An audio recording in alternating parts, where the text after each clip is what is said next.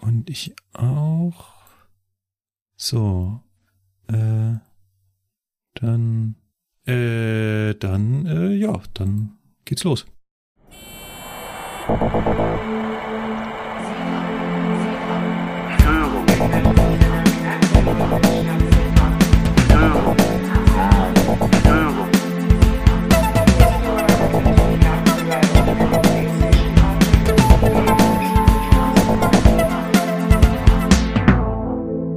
Herzlich willkommen beim Zugfunk-Podcast. Die Eisenbahn aus Sicht der Lokführer.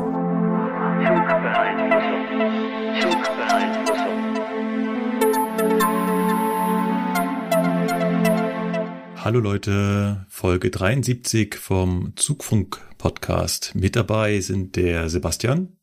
Mahlzeit, hallo. Und natürlich der Lukas. Einen wunderschönen guten Tag. Ja, wir haben ganz viele Geschichten mitgebracht. Wir waren ja auch schon wieder lange genug nicht dabei. Diesmal war ich, glaube ich, so ziemlich schuld. Ich habe die letzten äh, vier Wochen im September, ich war immer irgendwie unterwegs. Da ging es leider mit dem Aufnehmen nicht aus, aber dementsprechend haben wir umso mehr Geschichten dabei. Ich habe sogar eine Geschichte, Geschichte und wir haben was für die Presse und natürlich habt ihr für viel Feedback gesorgt. Und jetzt machen wir gar nicht lange rum, sondern ich frage mal gleich den ersten, Sebastian, was steht an? Was ansteht? Äh, Oder ja, anstand, du darfst es dir aussuchen. ja, angestanden hat bei mir jetzt tatsächlich auch mal wieder äh, Urlaub, man glaubt es kaum. Er wird auch gefühlt immer mehr. Äh, war jetzt zwei, auch zwei Wochen im Urlaub, auch deswegen war wahrscheinlich die Aufnehmerei irgendwie terminlich schwierig. Ja, und was ansteht, ab morgen, also morgen eine kleine Premiere. Ich darf das erste Mal äh, eigenständig die Grenze zwischen DS und DV-Land überschreiten. Hm. Man glaubt es kaum. Du möchtest also in das Gebiet der ehemaligen Deutschen Demokratischen Republik einreisen? Genau, in den ehemaligen Zuständigkeitsbereich der Deutschen Reichsbahn. Richtig. Und äh, zwar habe ich morgen eine Schicht geerbt, einmal ICE nach Berlin und zurück. Mit Rummelsburg oder ohne? Nee, das Rummelsburg schaffen wir zeitlich tatsächlich nicht. Also einmal in den Keller, Pause machen und zurückfahren. Aber ihr fahrt über Hannover. Ja, genau. Ja. Genau. Also das ist äh, auch in beiden Richtungen der ICE Sprinter. Ne, der fährt also in Köln Hauptbahnhof lädt ab und das nächste Mal, dass du irgendwo anhältst, planmäßig ist es dann in Berlin Spandau. Mhm. dazwischen fährst du durch. Und ähm, ja, deswegen, ne? Das, ich, ich frage so wegen, wegen Rummelsburg. Also Rummelsburg ist ja das ICE-Werk von Berlin, weil als ich da ja vor einem, jetzt auch schon wieder zwei Monate her, ähm, Streckenkunde gemacht habe, habe ich mir auch das ICE-Werk angeschaut und bin dann da, wollte da halt mit einem ICE wieder rausfahren und steigt dann bei dem Kollegen auf, stellt sich raus, das waren Dortmunder. Ja, die, die Dortmunder machen das. Und da war ich doch ein bisschen baff, dass ich, also ich habe mir quasi, also ein Münchner lässt sich von Dortmund an Berlin zeigen. naja, ein Berliner aus München lässt sich von einem Dortmunder aus, wo man weiß es nicht. Na, egal. ähm, nee, aber tatsächlich ist das einfach von den, von den Zeiten relativ knapp alles. Also jetzt ja. mit dem Sprinter hin und zurück hast du noch, ja, eine gute Stunde zwanzig Luft, bis das Arbeitszeitgesetz sagt, so Freunde, äh, hier ist jetzt Feierabend. Hm. Ne, also das ist dann halt schon. Und ihr habt auch nicht sonderlich viel Pause in, in Berlin. Naja, also eine Stunde. Eine Stunde, ja. Eine Stunde. Geht uns genauso. Wir haben so eine Stunde, wenn es gut kommt, eine Stunde, anderthalb äh, Pause und dann müssen wir auch wieder zurück. Ich hätte gerne jetzt auch mal eine Schicht mit etwas länger. Gibt's, aber äh, ist mir ja. noch nicht begegnet. Was machst du am Hauptbahnhof? Also fährst du eigentlich am Hauptbahnhof oder bist du im Ostbahnhof? Nee, bis zum Hauptbahnhof. Der, der Sprinter fährt äh, Hauptbahnhof, dann Südkreuz und dann fährt der irgendwo einmal quasi nur zum ah. Auswechseln und kommt dann wieder zurück. Ah, ihr fahrt quasi Spandau und dann von oben. Genau, von oben über Moabit, mhm. unten rein, genau. Und dann wird der, äh, oh, die habe ich unten parken sehen. Manche fahren, die fahren dann Richtung, also Südkreuz fahren sie noch und dann fahren sie noch äh, ein Stück auf den Außenring. Da bleiben sie dann stehen warten und kommen dann wieder zurück. Also wo genau die jetzt dann auswechseln, das kann ich dir tatsächlich aus dem Kopf jetzt nicht sagen. ist wahrscheinlich auch jedes Mal anders und ist eh gerade drunter und drüber, weil die Zufahrt zu Rummelsburg äh, vom Norden aus äh, gesperrt ist. Äh, das auch noch. Das sind Brückenbauarbeiten. Das heißt, du musst da eventuell große Umleitung fahren. Und dieses mit, äh, du fährst den quasi nur zum Hauptbahnhof und dann wird er kurz weggestellt. Das kennen wir aus der anderen Richtung auch, wenn wir aus Süden kommen. Und dann wird er oben in Blankenburg weggestellt. Also für die Ortskundigen können sich jetzt vielleicht was drunter vorstellen. Das, das ist auch nur so ein, ja, so ein Bahnhof mitten in der Prärie. Äh, eigentlich ein S-Bahnhof, aber der hat halt noch so neben der Hauptbahn so drei Abstellgleise. Und da stellst du den dann hin, wartest und dass du ihn halt wieder aufstellen kannst. Ja, irgendwo, irgendwo so in dem Bereich wird sich das da auch bewegen. Ja. Ich weiß gerade nicht, ob die den irgendwo da Telto in der Ecke da unten irgendwo wegräumen. Also das ist dann auch nicht mehr weit. Ist auf jeden Fall der gleiche Kollege, dem du den Zug in die Hand drückst, der bringt dir den dann auch wieder. Ja, dann wird er wahrscheinlich die äh, ganze Zeit da drauf sitzen und äh, ja, drauf aufpassen. Ja. Was ich mich dann immer frage, ist, wie machen die das mit dem Reinigen? Wird er da irgendwo planmäßig?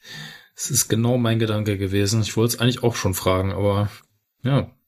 Weil ich kann euch sagen. Was ist mit Wasser? Ja, Was ist mit, Ent, äh, mit Versorgen, Entsorgen? Ja, also ich kann euch sagen, in Blankenburg wird er nicht gereinigt. Hm.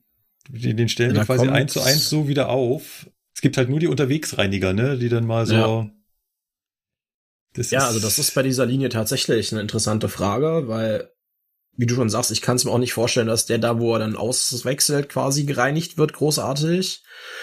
Und äh, jetzt aus eigener Beobachtung, wenn der dann aus Berlin, also wenn ich den aus Berlin wiederbringe, ne, dann fährt er noch einmal nach Bad Godesberg. Da findet jetzt auch eher weniger großartig Reinigung statt. Da kommt halt auch dann wieder die Unterwegsreinigung im Müllsack, ne, und nimmt den Müll mit. Und dann fährt der Zug abends nochmal nach Berlin zurück. Und dann, dann wird der halt wahrscheinlich grundgereinigt und alles, ne? Aber ja. bis dahin ist da nur immer Müll einsammeln. Und da häuft sich bei so einem langen Zuglauf dann doch einiges an Müll an. Aber der Sprinter ist trotzdem cool. Also ich bin immer ja. gerne damit gefahren als Fahrgast, weil in Köln wird einmal final festgelegt, wer wo sitzt und dann ist Ruhe. Ja, dann ist einfach nur noch fahren bis nach Berlin. Äh, es findet kein Fahrgastwechsel mehr statt. Alle sitzen da, wo sie sitzen und Ruhe ist. Das ja, ist super das angenehm. Ja, und der wird ja auch nachgefragt. Also wenn du da mal anguckst, wenn das Ding in Köln ankommt, was da an Leuten aussteigt, das Ding ist rappelvoll. Ja, klar. Es ist jetzt nicht so, dass man da irgendwie großartig heiße Luft in der Gegend rumkarrt, ganz im Gegenteil. Ganz im Gegenteil. Ja. Umso besser, dass er dann demnächst erstmal wieder nicht fährt. Mhm. Weil demnächst wird ja so laut Presse dann irgendwann mal unsere äh, Schiene der Traurigkeit äh, instand gesetzt, hier nach Wuppertal hoch und ähm, naja, dann ist mal wieder nix mit Sprinter. Ja, das ist halt immer so der erste Zug, der da hinten runterfällt. Mhm. Ja. Umso schöner, dass ich jetzt wenigstens einmal die Chance habe, da meine Streckenkunde nicht umsonst gemacht zu haben. Ja, aber du wirst keine Ostsignale treffen, oder? Nö, weiß. Nee, also du siehst, du siehst mal, wenn du an, Wun an Wustermark vorbeifährst, dann siehst du mal ein paar aus der Ferne, mhm. aber das war's dann genau. auch sonst mit Heil. Ja. Ist alles schon umgebaut. Ja. Das, äh, so viel ich da jetzt auch rumgefahren bin, also in Berlin selber waren es dann tatsächlich mal ein oder zwei.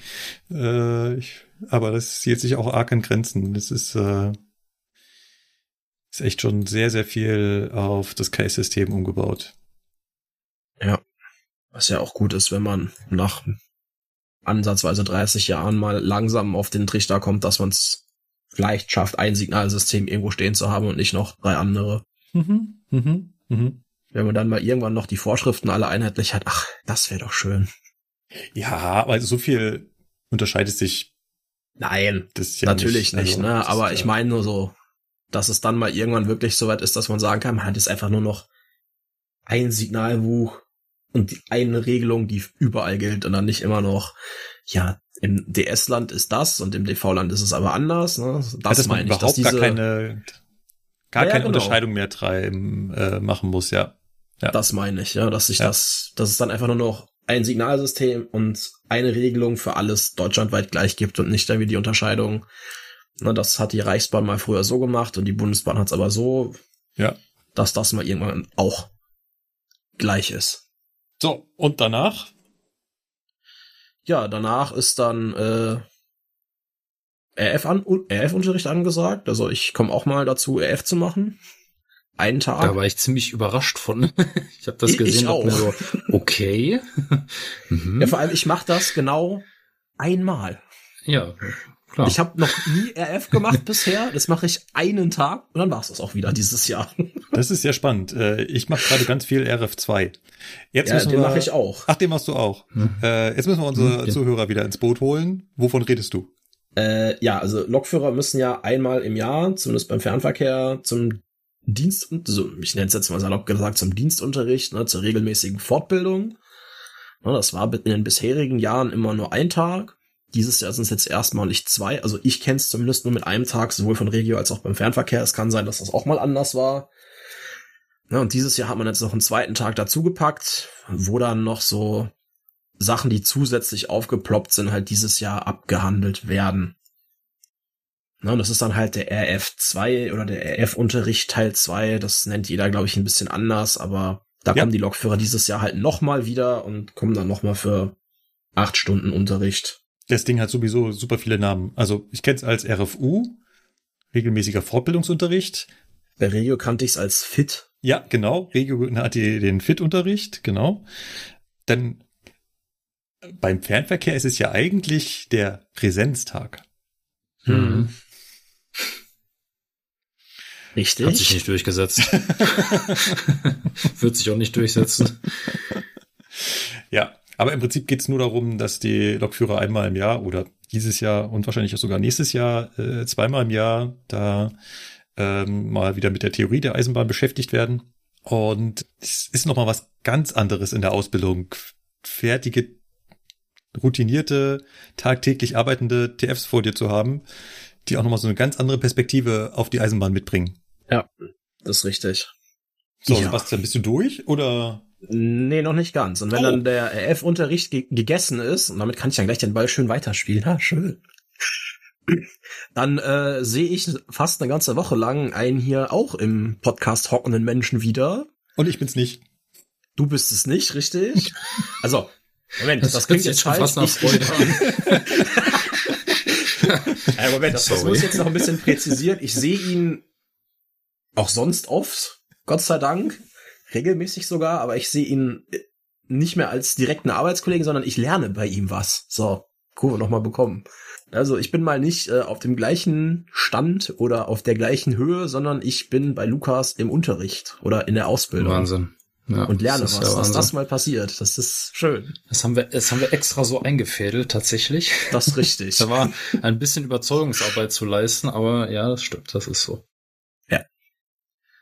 Genau, Lukas darf mir äh, dabei helfen, dass meine Zusatzbescheinigung noch mal eine Spalte länger wird. Er bildet dir ein, er bringt dir ein neues Fahrzeug bei. Richtig, er bringt mir ein neues Fahrzeug bei. Welches da wäre? Die Vectron.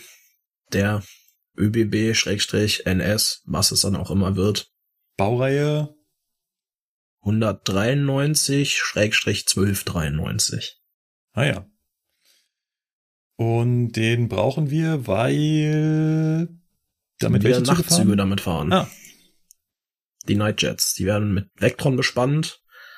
Ne, Gerade die bei uns hier fahren, die fahren ja dann zukünftig eigentlich alle weiter ins, also die fahren jetzt auch schon ins Ausland und die sollen halt dann zukünftig alle ohne Umspannen durchfahren, ne? Und dafür braucht man dann halt Ausbildung darauf und muss jede Menge Leute ausbilden, weil es zum Planwechsel wohl auch noch ein Zug mehr wird. Und ja, ne, wir haben dann halt den Nightjet nach Paris, äh, nicht nach Paris, Amsterdam, den oder? Nightjet nach Amsterdam und den Nightjet nach Brüssel, genau, die beiden. Ich weiß nicht, ob wo der dritte Zug dann hinfährt. Aber dafür brauchen wir jetzt halt auf einmal deutlich mehr Personal, die dieses Fahrzeug fahren können. Und das muss halt auch irgendjemand ausbilden. Und der nach Amsterdam, hat er denn auch schon die neuen Wagen dabei? Hm, nee, der kommt, glaube ich, da müsste, dürfte Lukas wahrscheinlich mehr am Thema sein, aber der neue Nightjet von der ÖBB kommt zu uns, glaube ich, erstmal nicht. Mhm. Der Dauert fährt erstmal irgendwie nach Hamburg. Der sollte jetzt nach Hamburg und Amsterdam, glaube ich, fahren. Also da sich das immer wieder ändert, ja. tatsächlich diese Planungen, das, das ist so zu so zuverlässig wie ähm, der Wetterbericht. Ne? Ja. Wobei der Wetterbericht ist so noch einen Ticken zuverlässiger. Also ja. Umlaufplanung von Fahrzeugen, ja, ist ist schwierig. Also wir reden vom Dani, von diesem Day and Night. ja, mal schauen. Also ja, ich habe auch schon gelesen, dass er irgendwann mal über Köln fährt, aber pff, ne, am Ende des Tages ist es relativ egal, weil ähm, wir werden irgendwann damit in Berührung kommen, genauso wie mit dem Talgo, früher oder später, und dann wird es Ausbildung geben und dann ist gut. Also das Besondere an Dani ist ja, dass das quasi ein neu, vollkommen neu bestellter Nachtreisezugwagen ist, den die ÖBB bei Siemens bestellt hat, der eigentlich schon letztes Jahr hätte ausgeliefert werden sollen, aber wie das bei der Eisenbahn in letzter Zeit öfter mal wieder so ist, dass Fahrzeuge Lieferverzögerungen haben, ähm, kommt er erst dieses Jahr. Und äh, was man vielleicht schon mal gehört hat, ist halt, dass der unter anderem auch so ein Kapselhotel integriert hat. Das heißt nicht mehr nur so, ja, mehr Zimmer, Schlafkabinen, also wo mehrere Leute sich einen Raum teilen, sondern dass man nur so eine kleine Kapsel hat, so eine Zelle, so ein Loch, wo man hineinklettert, äh, was quasi nur aus dem Bett besteht. Habe ich jetzt äh, Fotos von gesehen, wo hier diese 100 Jahre ÖBB-Feier war und ich muss sagen, sieht gar nicht schlecht aus, tatsächlich. Ja. Fun Fact, der Zug hat noch keine Zulassung. Das ist auffallend richtig. Das ist so der Hammer. Der soll ja Fahrplanwechsel im Dezember fahren. Wir haben jetzt den 3. Oktober. Und der Zug hat, hat noch keine nur in Zulassung. Deutschland? Nur in Deutschland oder generell?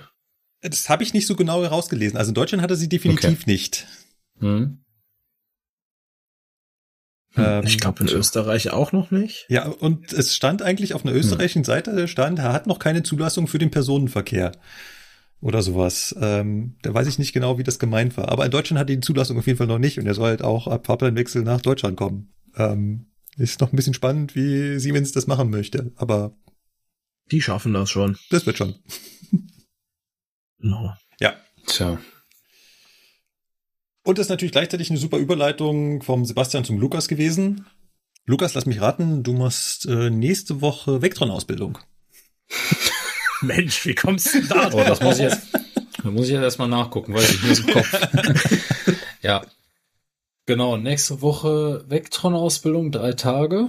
Ähm, das ist auch normal, äh, wenn man schon E-Log fahren kann und auch schon Drehstrom kennt, dann ist das eine äh, dreitägige Ergänzungsausbildung. Das heißt also, Montag ist Theorie, einen ganzen Tag, ist auch knackig, ist relativ viel ähm, weil, nicht weil das so eine komplizierte Lok ist, sondern weil es einfach viel zu erzählen gibt darüber. Es gibt halt schon wesentliche Unterschiede zu anderen Fahrzeugen.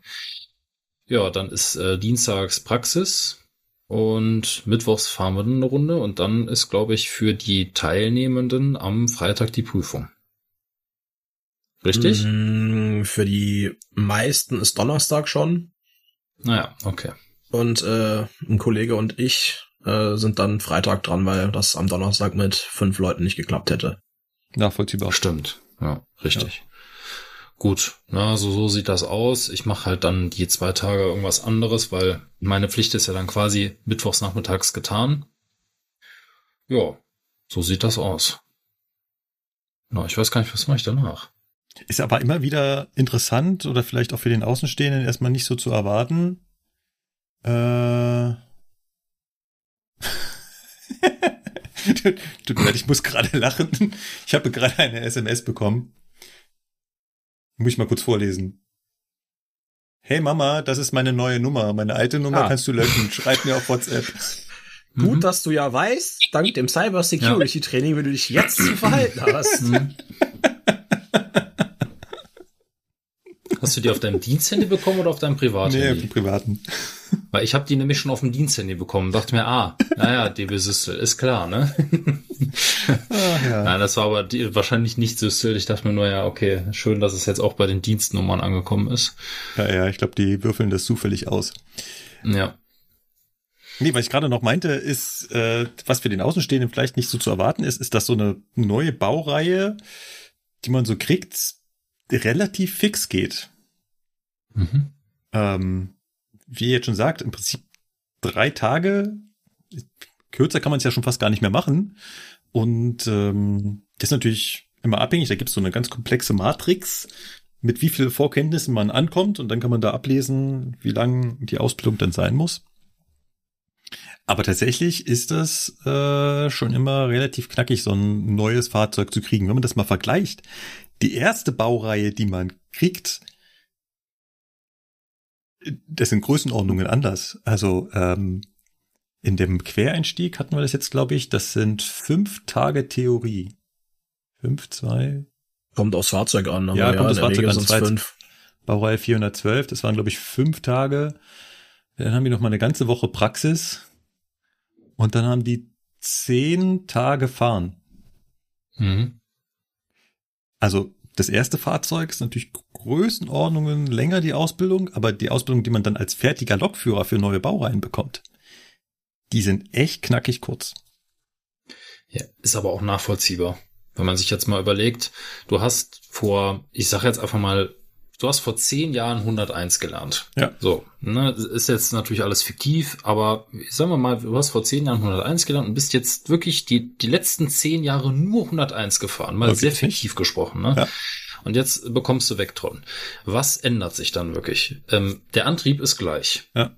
Ja, also der, die Art und Weise, wie diese Lok angetrieben wird, ist gleich. Natürlich, ja. ne, da gibt's neue Bauteile, geschenkt. Trotzdem ist das gleich, ne? So, wir müssen nicht mehr durchgehen, wie der Hauptstromkreis funktioniert. Also wie kommt der Strom in die Lok? Was macht er da? Wie kommt er zurück zum Unterwerk? Ne? Müssen wir auch nicht mehr besprechen. Wir müssen nicht mehr besprechen, wie der Führerraum im Detail aufgebaut ist. Ja, man geht da einmal kurz drüber. Du kennst deine Bedienelemente, du kennst deine Tasten. Ne? Die Wachsamkeitstaste erfüllt bei der Vectron denselben Zweck wie auf der 101 fertig. Ja, als Beispiel.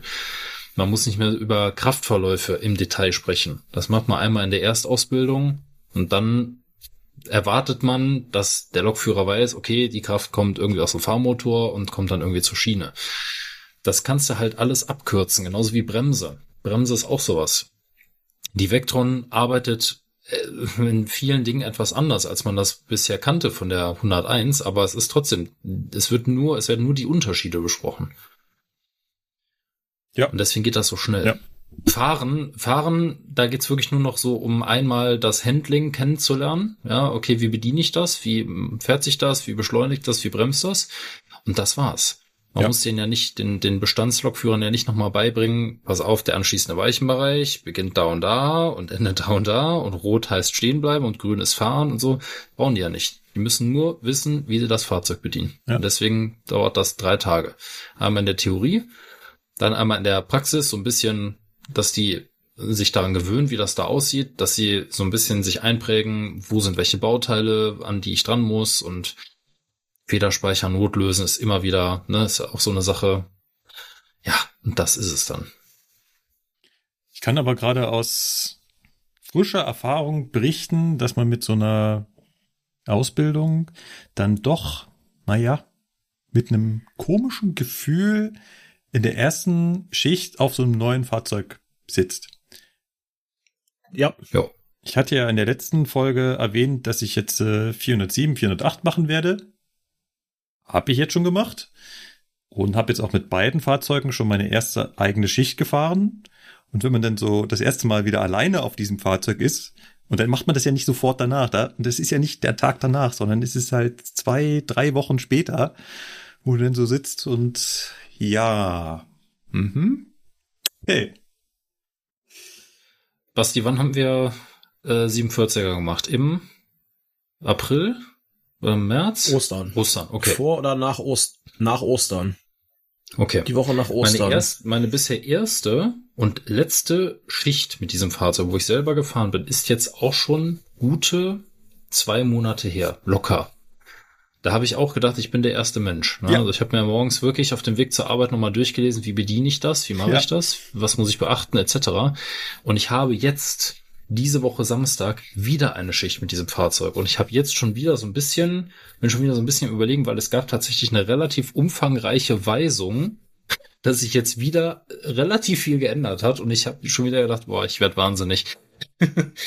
Man fühlt sich Weil dann du fährst wirklich nicht viel als ja, Ausbilder. Das, ja, das so. kommt noch dazu, du ja, aber auch sitzt der nur daneben meistens. Ja. Also wenn wenn du mal wirklich draußen bist und Fahrausbildung machst, du sitzt ja nur daneben, du fährst nicht selber und das hört sich zwar dumm an, aber es ist so, es ist nicht das Gleiche. Ja, ja es ist nee. nicht das Gleiche, daneben zu sitzen und zu gucken, wie andere das bedienen, sondern wenn du selber in der Verantwortung bist und selber den, den Druck im Nacken hast, das muss jetzt hier funktionieren, weil du hast nur begrenzt Zeit, dann, jo. Wenn man daneben steht, naja. kann man auch viel besser klugscheißern. Ähm, mhm. das ist richtig. Ja, das ist so. Ja, ähm, äh, trotzdem ist, also man fühlt sich da auf der ersten Fahrt, da habt ihr vollkommen recht, äh, wie so ein, wie, wie, der, wie, der, wie der Anfänger. Und ja. äh, man ist halt total unsicher bei allem, was man macht. Und wenn da irgendeine Störung auf, aufläuft, dann man, äh, muss das? Oder war ich das? Geht das von allein wieder weg? Ja. Wo, bei den Baureihen, wo Richtig. man, wo man länger drauf ist, weiß man das, ne? Dann wirst du, du guckst, sagt da Störung, guckst kurz drauf, ah ja, das ist das Ding, da passiert nichts, geht gleich wieder weg, oder muss ich hier drücken, dann hat sich das. Ja. ja. Und so verhältst du dich Deswegen auch gegenüber den anderen, ja. In der gleichen Schicht jetzt am Samstag, ich fange mit 101 an, ja, 101 nach Münster mit dem Intercity. Da, das kann ich im Schlaf. Da kann mich ja. jetzt einer gerade anrufen, kannst du mal eben, ja, easy. Ja. Sofort, kein Problem. Ja. Mhm. Und dann von Münster zurück. Da kommt die 47er ins Spiel. Dann, dann wird's witzig. Ja, eine mhm. Woche später hatten wir es ja auch schon drüber, eine Woche später, 5.14 Uhr Dienstbeginn, ihr erinnert euch, ja. ähm, mit einem 401 nach Norddeich. Wahrscheinlich nicht in die Mole, aus Gründen, aber mhm. wahrscheinlich trotzdem bis nach Norddeich für mich. Äh, easy, im Schlaf. Ja, da bin ich um 5.14 Uhr, bin ich gerade so wach, ja, hab meinen ersten Kaffee, kann mich da hinsetzen, da kann passieren, was will. Das ist total easy, ja. Aber wenn jetzt, keine Ahnung, äh, irgendein Fahrzeug kommt, was ich echt ewig nicht bedient habe, so, ja gut, 411 geht mittlerweile auch sogar, aber äh, halt so Fahrzeuge, die man echt selten bedient. Also die 47er ist da bei mir ganz weit oben, weil sie auch so komplex ist. Ja, machst du dir Gedanken. Ja. Ähm, wo wir schon bei dem Thema sind, Gedanken machen und sich wie ein Anfänger fühlen. ähm, Lukas, du hast jetzt auch die Anfänger gehabt, oder? Genau, genau. Ne? Also, ja, die Anfänger, das hört sich so übel an. Ähm, nein, also am 1.9. haben ja wieder bei uns in Köln zwölf neue Azubis angefangen. Ähm, zwei weibliche und zehn männliche. Eine coole Truppe. Ich hatte mit denen die ersten Tage die Begrüßungsveranstaltung mit denen mitgemacht und so weiter. Dann waren die erstmal unter anderem bei DB Training und äh, naja, hast du nicht gesehen. Und dann hatte ich sie jetzt wieder zwei Wochen am Stück für die Grundlagenmodule. Das sind so die ersten Module, die man in der Ausbildung zum Lokführer in der ähm, e-, egal ob in der Dreijährigen oder in der im Quereinstieg ähm, durchläuft. Da geht's dann wirklich darum, was ist die Eisenbahn, was haben wir für eine Spurweite und so weiter und so weiter. Und ihr beiden kennt selbstverständlich auch die Eisenbahngesellschaft Fieselbach-Dahlenburg. Mhm. Richtig. ja. Gut.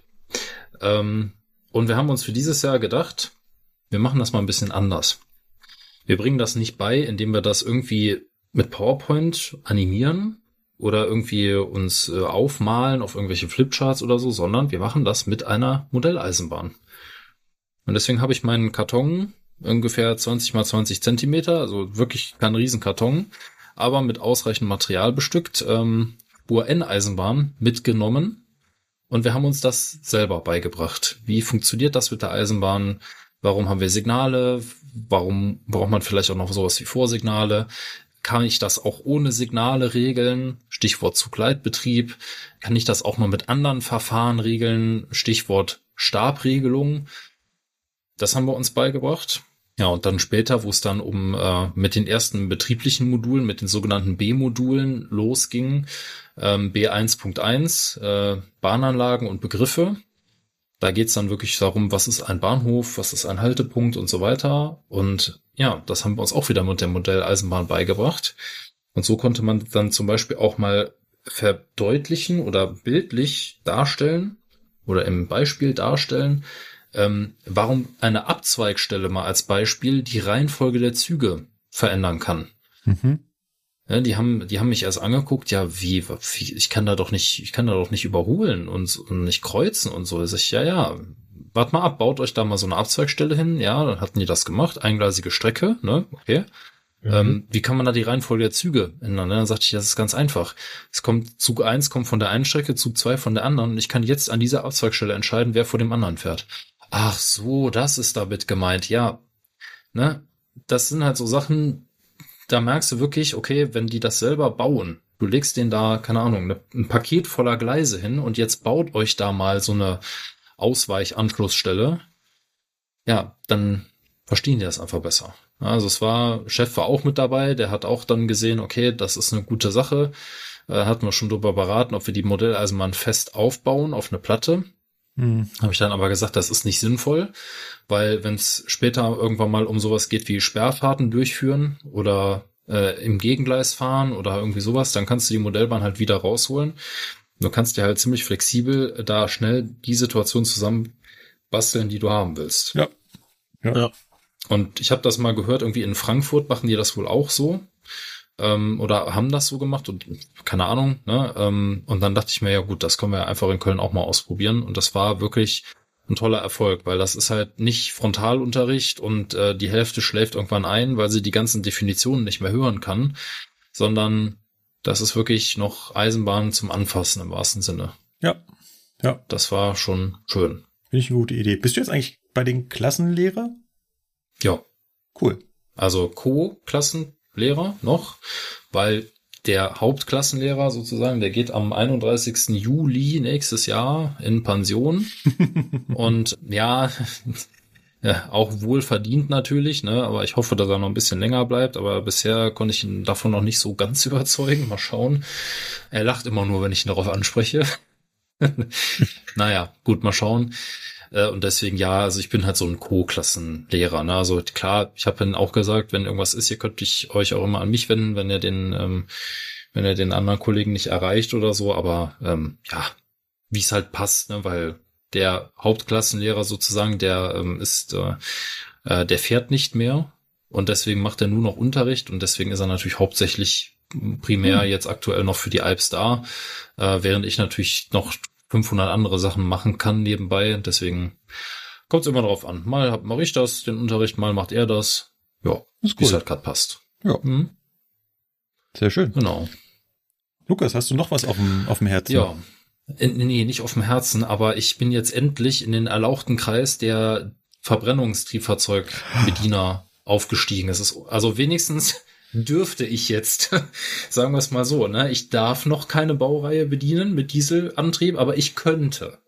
Ich habe jetzt endlich Grundlagen Diesel. Mensch, wie, wie, bist du denn dazu gekommen? War irgendwie plötzlich eine Woche nichts los ja. und ihr dachtet, hey, geben wir dem Lukas mal Diesel? Ja, nee, das war ein bisschen anders. Ähm, äh, irgendwann hat äh, der AFK von uns entschieden, dass äh, die Alps ab sofort wieder Grundlagen Dieselausbildung bekommen. Einfach aus dem Grund, was auch sinnvoll ist, ähm, das wird in der Berufsschule besprochen. Das kann sein, dass es dazu Fragen in der IHK-Prüfung gibt und so weiter und so weiter. Es ist nicht dumm. Und weil, wie gesagt, irgendwann mal ähm, der Kreis der Leute, die Diesel können, in der Theorie irgendwann mal weniger wird, also vor allen Dingen der Leute, die dann auch noch Alps ausbilden, habe ich Anfang des Jahres zu unserem AFK gesagt, er möge mich doch bitte in dieser einen Woche mit auf diesen Lehrgang planen, damit ich da als Teilnehmer drin sitzen hm. kann. Damit ja. ich wenigstens ähm, in der sogenannten NAQ-Datenbank drinstehen habe, aha, dieser Kollege darf Diesel ausbilden ja. und ähm, kann es und darf es auch bedienen. Ne? Ja. Natürlich habe ich kein Fahrzeug, also ich habe jetzt keine V60 oder keine 218. Das ist so in Köln, das ist, wir haben halt keine Dieselloks mehr. Ähm, aber darum geht's am Ende auch nicht. Ne? Es geht jetzt darum, dass ich für meine Auszubildenden das ausbilden kann. Ähm, und ich denke mal, die Dienststelle hat davon einen großen Mehrwert, weil äh, selbst der Trainer, der das gemacht hat in dieser Woche, sagte, meine Güte, du hast ja mehr Ahnung als ich davon. Warum sitzt du nicht hier vorne? Sag ich, ja, weil bei mir fehlt dieses Blatt, wo drauf steht, dass ich das darf. Ja. Es geht nicht darum, dass ich unbedingt Wissen oder jetzt nochmal Wissen ansammeln muss, sondern das habe ich schon. Es geht nur darum, dass ich das darf. Ja. ja. Und äh, deswegen habe ich mich einfach eine Woche dazu gesetzt. Sie sagten zwar auch, ja, ähm, wir können dir das Dokument ja auch ausstellen, ne? dann unterhältst du dich halt gerade, keine Ahnung, eine Stunde mit dem Chef darüber, über das Thema, dann prüft er dich quasi so ein bisschen ab und dann passt das schon. Und dann sagt er aber, nee, nee, wir machen hier keine halbgaren Sachen. Ne? Ich sage, wenn, dann richtig. auch, genau, wenn dann auch richtig, ja. damit ich mir nicht von irgendwem nachsagen lassen muss, dass ich das irgendwie über 15 Ecken da, ne? weil Diesel ist, äh, mag man kaum glauben, aber bei Diesel gibt's unheimlich viele Leute, die dann anfangen neidisch zu werden, ne, wo man sich dann fragt, ja, ist okay, ne, ich mache das halt auch für meine Auszubildenden, weil ich weiß, dass meine Aussichten auf Diesellokfahren äh, quasi null sind. Das ist einfach so. Ich bin halt einfach, was das angeht, zu jung und nicht lang genug bei der Bahn ähm, und auf der falschen Dienststelle. Aber es ist halt so, dafür kann ich halt andere Sachen machen. Ja, tatsächlich, Neid bei der Eisenbahn gibt's immer wieder über Baureihen, Ausbildungen mhm. und so weiter. Ja. Ich muss ganz kurz noch Anwalt der Hörer spielen. Also der AFK ist der Azubi-Fachkoordinator. Das ist quasi derjenige, der alle Ausbildlinge, alle Azubis äh, so ein bisschen zusammenhält an einem Standort und sich um die Ausbildung kümmert. Wir hatten das Thema schon mal, weil wir hatten ja schon mal einen angehenden AFK dabei. Mhm. Stimmt. Und der Hendrik, äh, den wir unbedingt mal wieder dazu holen müssen, ähm, der wurde ja auch AFK, da hatten wir das Thema schon mal, und eine NAQ-Datenbank. Da geht es darum, dass äh, bei der Eisenbahn jede Qualifikation, die man hat, also jede Baureihe, jedes Signalsystem, ähm, ja auch so Grundlagen und so weiter, haben halt eine Nummer und diese Nummer wird halt in der Datenbank gespeichert, damit die Bahn weiß, auf was man ausgebildet ist. Und diese Nummer nennt sich halt NAQ-Nummer, wofür auch immer NAQ steht. Hm. Nachweis genau. der Qualifizierung, weiß ich nicht. Irgendwas. Ja, Irgend sowas ja. wahrscheinlich. Also wenn es genau. jemand weiß, wisst ihr ja, wohin genau. damit. Ja. Ja, das macht auch wieder jedes Unternehmen wahrscheinlich anders. Ja. Also die Bahn hat dafür halt eine Datenbank. Aufgrund der Anzahl der Mitarbeiter ergibt das auch Sinn irgendwo, weil wir ja relativ flexibel im Konzern zwischen den Dienststellen wechseln können. Ja, und damit halt nicht dann die Dienststelle Hamburg erstmal irgendwie 15 äh, Ordner Papier anfragen äh, muss, weil sie nicht wissen, was Markus Metzdorf alles kann und darf, ähm, gibt's dafür eine Datenbank. Da kann man das einfach abrufen, da sieht man, was kann der Mitarbeiter, was darf er. Das steht zum Beispiel auch im Planungssystem drin, in unserem Schichtplanungssystem. Also es kann, kommt halt öfter oder es kommt halt ab und zu mal vor, dass man Bereitschaft macht und dann ruft einen die Verkehrsleitung an und dann sagen die, hör mal, ich habe gesehen, du kannst die und die Baureihe fahren, könntest du mal eben das und das machen. Das geht auch über dieses System. Das, der, ja. der Gag ist ja noch viel geiler. Du sprichst ja genau in die richtige Richtung. Bei uns ist auch in jeder Schicht die NAQ-Nummern hinterlegt, also in der Schicht ja. ist quasi gespeichert, was derjenige an NAQ-Nummern haben muss, der diese Schicht fährt. Und wenn jetzt das System zuordnet, Lokführer Lukas darf die Schicht 0815 fahren, da schaut er, hat Lokführer Lukas auch alle NRQ-Nummern, die in der Schicht 0815 hinterlegt sind. Und erst wenn das ja. so gegeben ist, dann kann er der Disponent das überhaupt zuweisen. Ja, also da steht zum Beispiel auch drin ähm, FVDB, ja, Fahrdienstvorschrift DB. Das steht zum Beispiel da drin. Ja, es kann jetzt sein, das kommt selten vor, aber es kann schon mal sein, dass gerade nach einem Dienststellenwechsel oder wenn, äh, wenn irgendwas, irgendwie du bist neu oder du warst zwischendurch mal bei DB Training oder irgendwie so komische Dinge, dann kann es mal passieren, dass in dem, in dem NAQ-Ding, in dieser Datenbank, ähm, etwas fehlt. Und ich hatte schon einen Lokführer, bei dem fehlte FVDB. Der hatte zehn Baureihen, der durfte HL fahren, der durfte KS-Signale fahren, äh, HV-Signale, also ne, Baureihen ohne Ende. Der hatte SRK, also Selbstrettungskonzept, also der wusste, wie man sich im Tunnel verhält, der äh, und so weiter. Der durfte Bremsproben machen. Das Einzige, was gefehlt hat, war FVDB. Und der durfte nicht fahren. Weil ohne Kenntnis über die Fahrdienstvorschrift kannst du weder Züge fahren, noch rangieren. Du kannst gar nichts machen. Ja. Null. Ja. Das ist, das ist wirklich, ja. da habe ich echt gedacht, oh, das ist jetzt schlecht. Und dann kam, hat sich aber hinterher herausgestellt, dass ähm, äh, also sein Ausbildungsbetrieb hatte noch einen Nachweis über diese Prüfung und dann war das alles wieder in Ordnung. Ja. Also es auch kann mal passieren, aber ja. Genau, und der, der AFK, der ist, äh, ich habe das immer so, ich sage das auch immer den Auszubildenden so, der ist euer betrieblicher Vorgesetzter. Also der entscheidet über alles, was ihr an Ausbildungsinhalten erhaltet und was äh, im Betrieb so los ist, wann ihr welchen Unterricht macht, äh, wann ihr zu welchem Seminar geht, etc.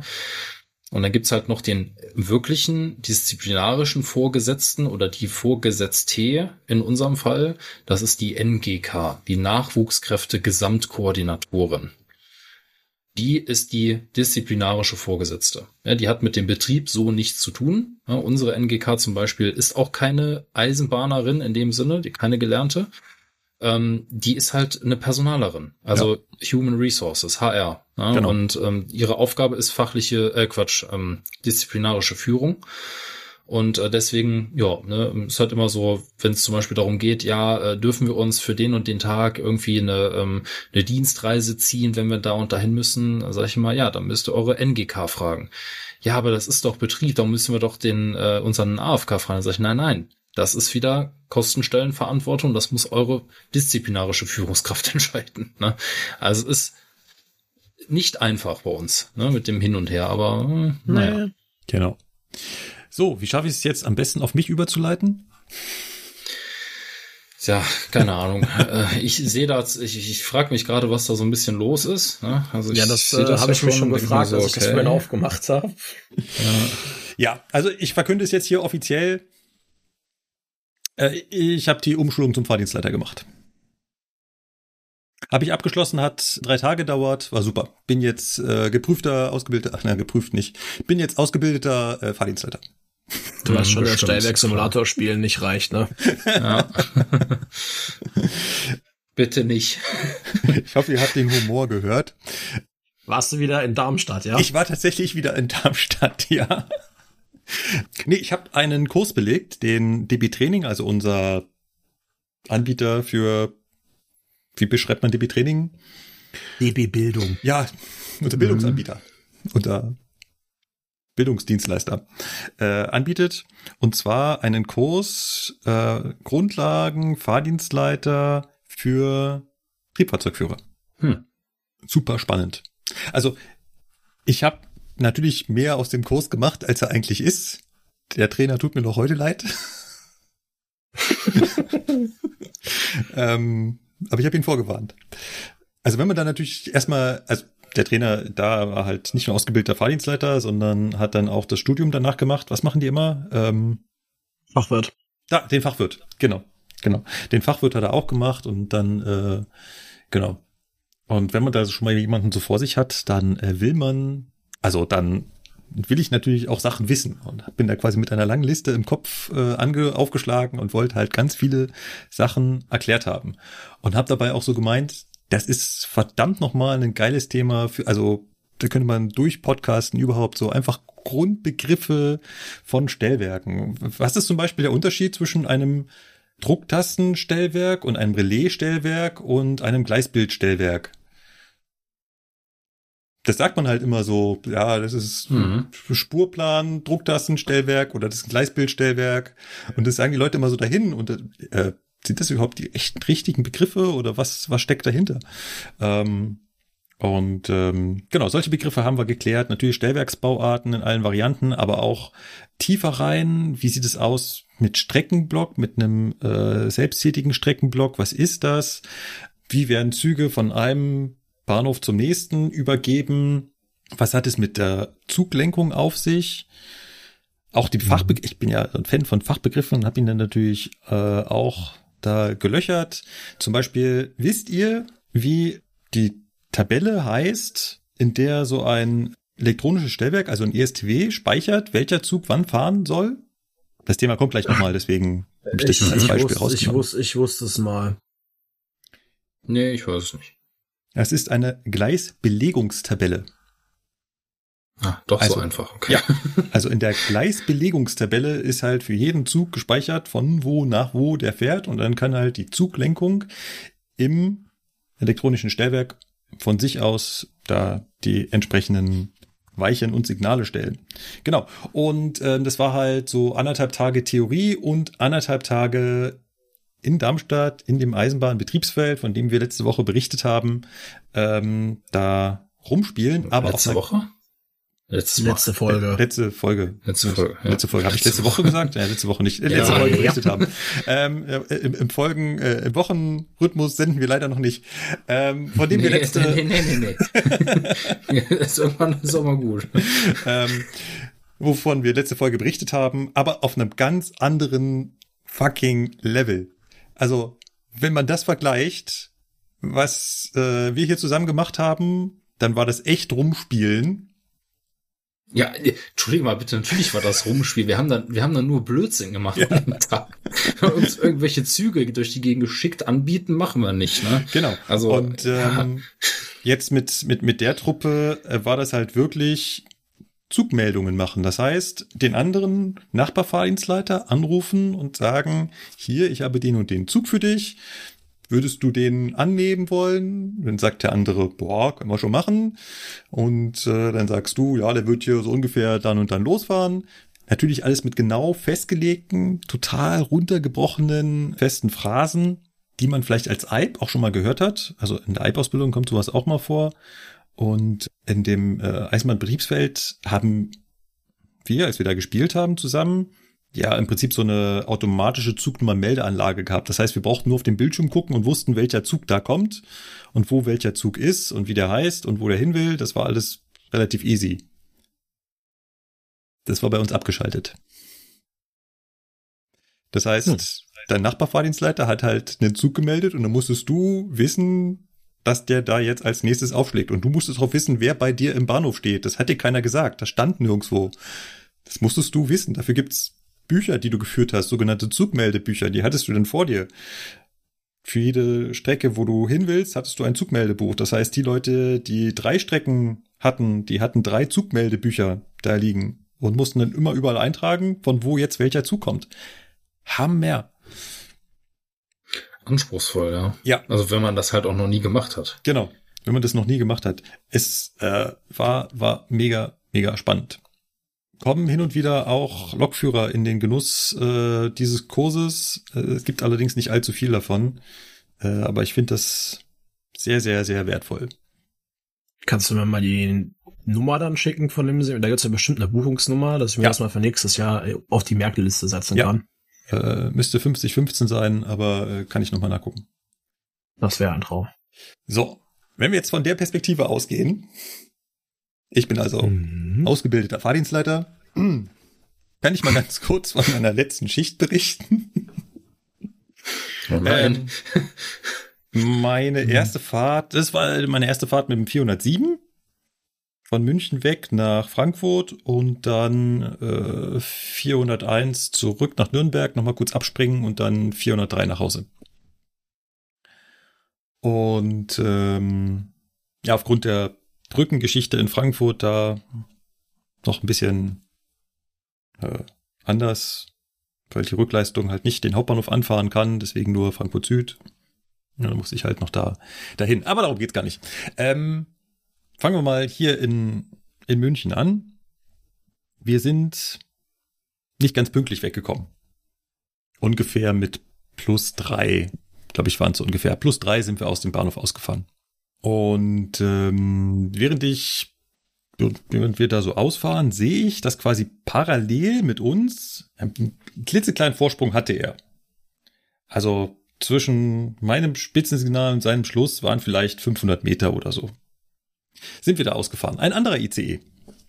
Parallel auf einer anderen Strecke, die an der nächsten Betriebsstelle zusammenführt, dann ne, weitergeht. Mhm. Der geneigte Profi sieht jetzt sofort einen Konflikt. Hm, warte mal, zwei Züge, zwei getrennte Strecken, die dann zusammen, da müsste jetzt ja eine Reihenfolge geben. Und ähm, planmäßig fährt der andere Zug hinter mir. Ich bin halt mit plus drei, bin aber eigentlich der schnellere Zug. Ne? Mein 407 darf 300 fahren. Das war nur ein 412, darf maximal 250 oder 265 fahren. Äh, außerdem hatte der noch einen Halt, wo ich keinen Halt hatte. Also es wäre unheimlich sinnvoll gewesen, wenn ich, obwohl ich jetzt hinten dran bin, nicht viel, aber ein bisschen hinten dran bin, äh, wenn ich dann da an der nächsten Abzweigstelle dann vor ihn gefahren wäre.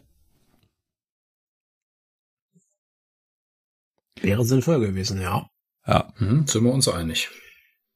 Wir wissen ja alle, wie es draußen so läuft. Genau. Jetzt, jetzt kommen wir zur DB-Netz. Und jetzt kommt DB-Netz ins Spiel. Jetzt kommen wir noch mal zu dieser Gleisbelegungstabelle. Mhm. Also die nächste Abzweigstelle ist natürlich ein elektronisches Stellwerk. Und ein elektronisches Stellwerk hat eine Zuglenkung. Und eine Zuglenkung funktioniert jetzt relativ trivial. Ein Zug passiert eine bestimmte vordefinierte Stelle. Da muss nichts sein an der Stelle, das ist einfach nur eine definierte Stelle. Meistens ein Block, also ein Hauptsignal, was da steht, wo halt der Zug genau lokalisiert werden kann. Und in dem Moment entscheidet das Stellwerk anhand dieser Gleisbelegungstabelle, wohin der Zug fahren soll und welchen Fahrweg es einstellen muss.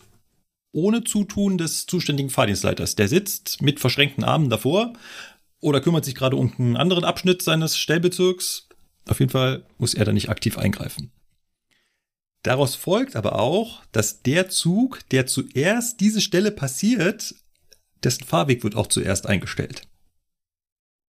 Hm. Es gibt da keine Priorität oder sowas und auch keine Konflikterkennung. Konflikterkennung wäre der Fahrdienstleiter, der draufschauen müsste und sagen, huch, es wäre ja besser, wenn der 407 vorfährt, da muss ich jetzt eingreifen. Macht er das nicht, fährt der langsamere Zug mit dem zusätzlichen Halt vor dem schnelleren Zug.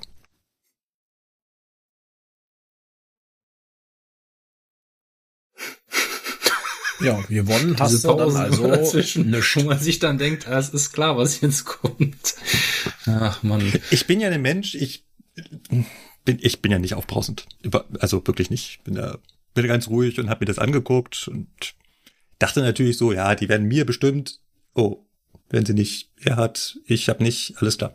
Ähm, circa 10, 15 Minuten später klingelte das Telefon und zwar rief die BZ an.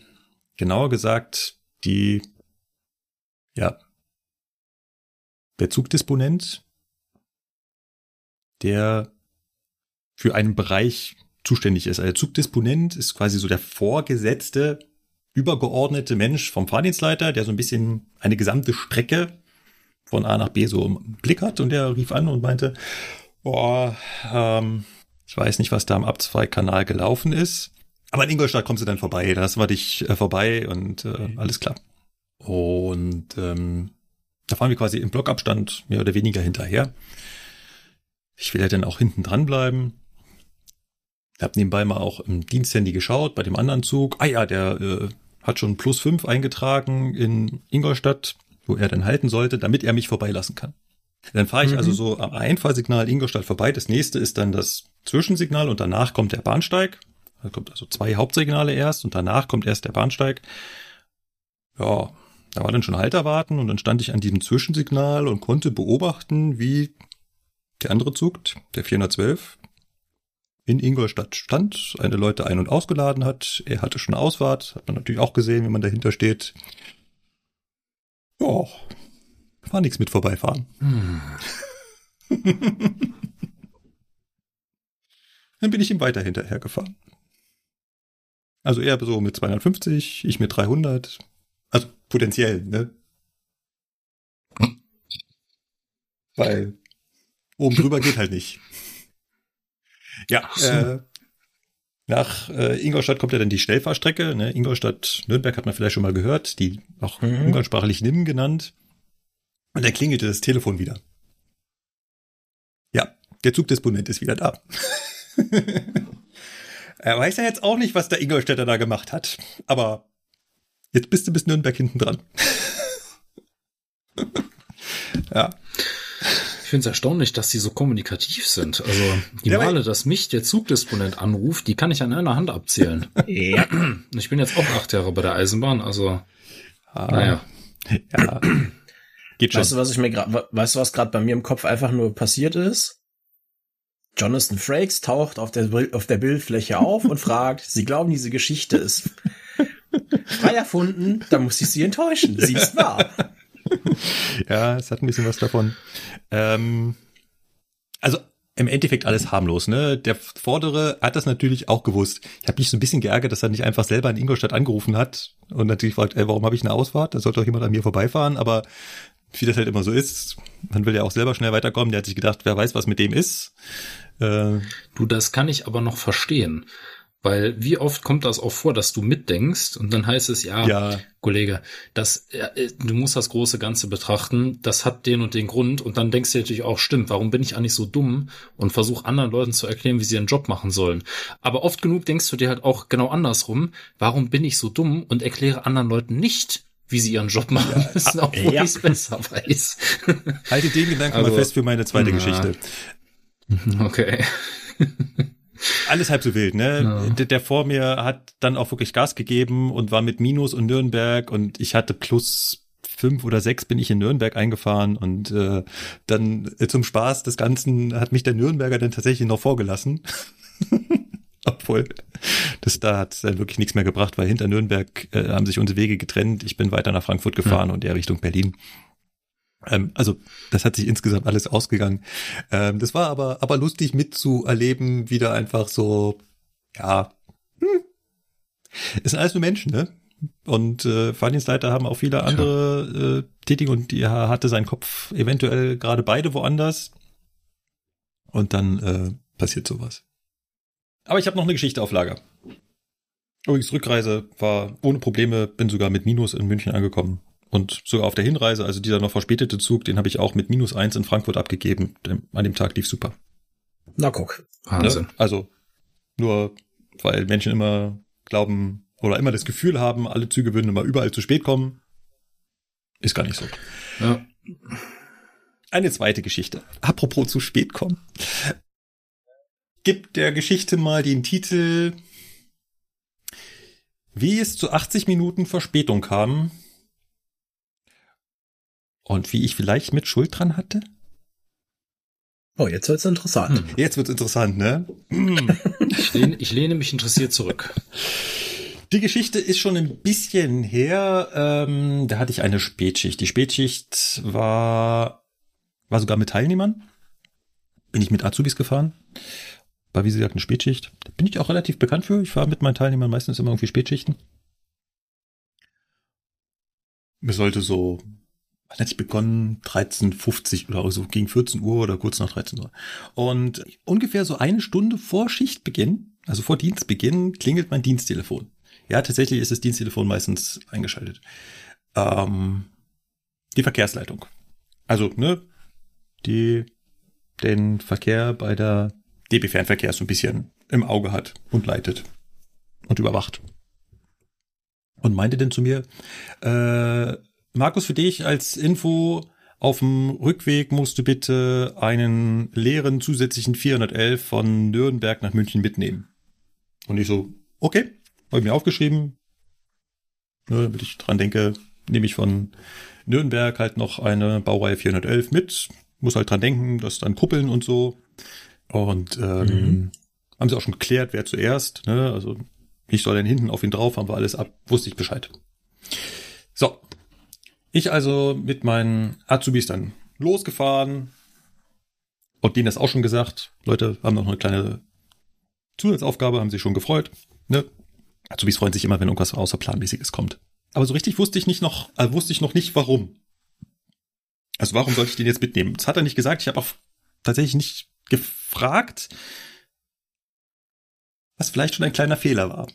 Behalten wir das mal im Hinterkopf. Die Hinreise ging nach Erfurt ohne Probleme. Und wir stehen halt am Bahnsteig für die Rückreise. Zug kommt, ne, Baureihe 411. Wir steigen auf und der Kollege sagt, du, der Zug hat nur 50 Prozent. Heißt, nur die Hälfte der Antriebe im Zug sind für den Vortrieb noch einsatzbereit. Aus Gründen. Das spielt jetzt erstmal gar keine Rolle waren halt nur 50 Prozent. Und in dem Moment ging mir ein Licht auf. Hat man richtig gesehen, wie der Führerstand kurz hell wurde. Weil, was ihr und unsere Hörer natürlich nicht wissen, ein 50% 411 darf nicht auf die NIM. Ist einfach zu schwach für die Steigung. Deswegen macht man das ganz oft so, dass wenn da so ein 50% 411, also einer, der nur 50% Antriebe hat, von Nürnberg über Ingolstadt nach München fahren soll, halt über diese Schnellfahrstrecke, dass man dem einfach noch ein 411 dranhängt. weil dann bist du bei 75 Prozent und das reicht wieder. Und das ging dann in meinem Kopf sofort an. Alles klar. Äh, die haben heute Mittag angerufen, weil sie schon wussten, der kommt kaputt runter, haben sie schon äh, vorgesehen, dass der da rankommt. Perfekt. Ich weiß, was jetzt kommt. Ich, gleich ich meine, weiß, was jetzt kommt. Ich gleich meine Azubis erzählt. Leute, dann äh, hier, ne? Deswegen alles super. Wir nähern uns Nürnberg. Wir sagen dem Zugführer Bescheid. Übrigens, Zugführer außerplanmäßig, wir kuppeln noch. Ne? Er muss ja dann die Ansage machen, weil es sollte ja so sein, dass da schon ein, einer bereitsteht und wir kuppeln quasi hinten drauf.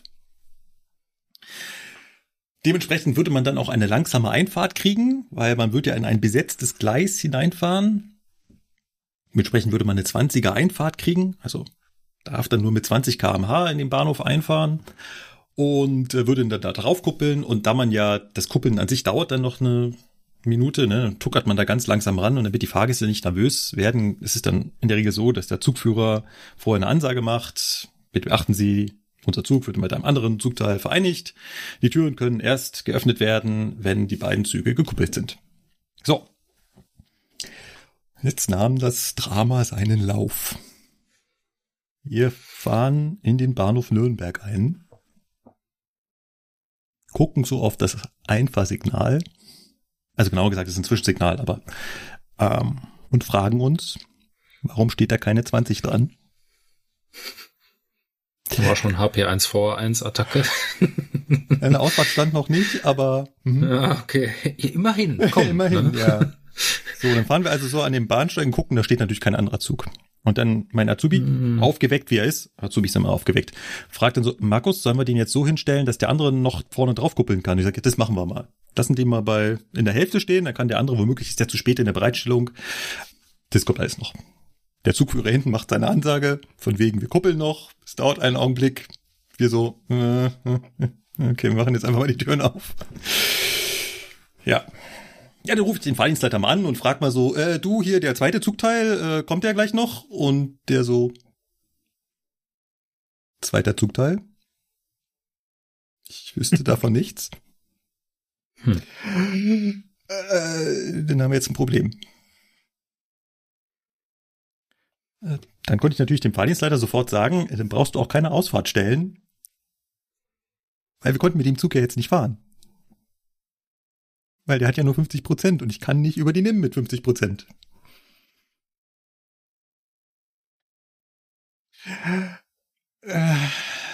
Okay, sie haben das natürlich auch dem Zugführer gesagt und dann Verkehrsleitung angerufen und so gefragt, du, war hier nicht eine Verstärkung für mich vorgesehen? Ach Mensch, Markus, ja, äh, habe ich ganz vergessen, dich anzurufen. Äh, das haben wir schon anders äh, gemacht. Der wurde schon anders überführt. Äh, brauchst du nicht. Ja. Ich dachte, der wäre für mich, weil ich nur mit 50 Prozent unterwegs bin. Was? Du bist mit 50 Prozent unterwegs? hm. Wie sehr möchten Sie aneinander vorbeireden? ja. Uff. Okay, das war jetzt nicht ganz der Ausgang, den ich jetzt im Kopf hatte, aber der ist auch schön. Ja. Ich weiß, was du gedacht hast, Basti, ne, das, was bei uns öfter mal vorkommt in so einer Situation. Aber gut, egal. Mhm. mhm.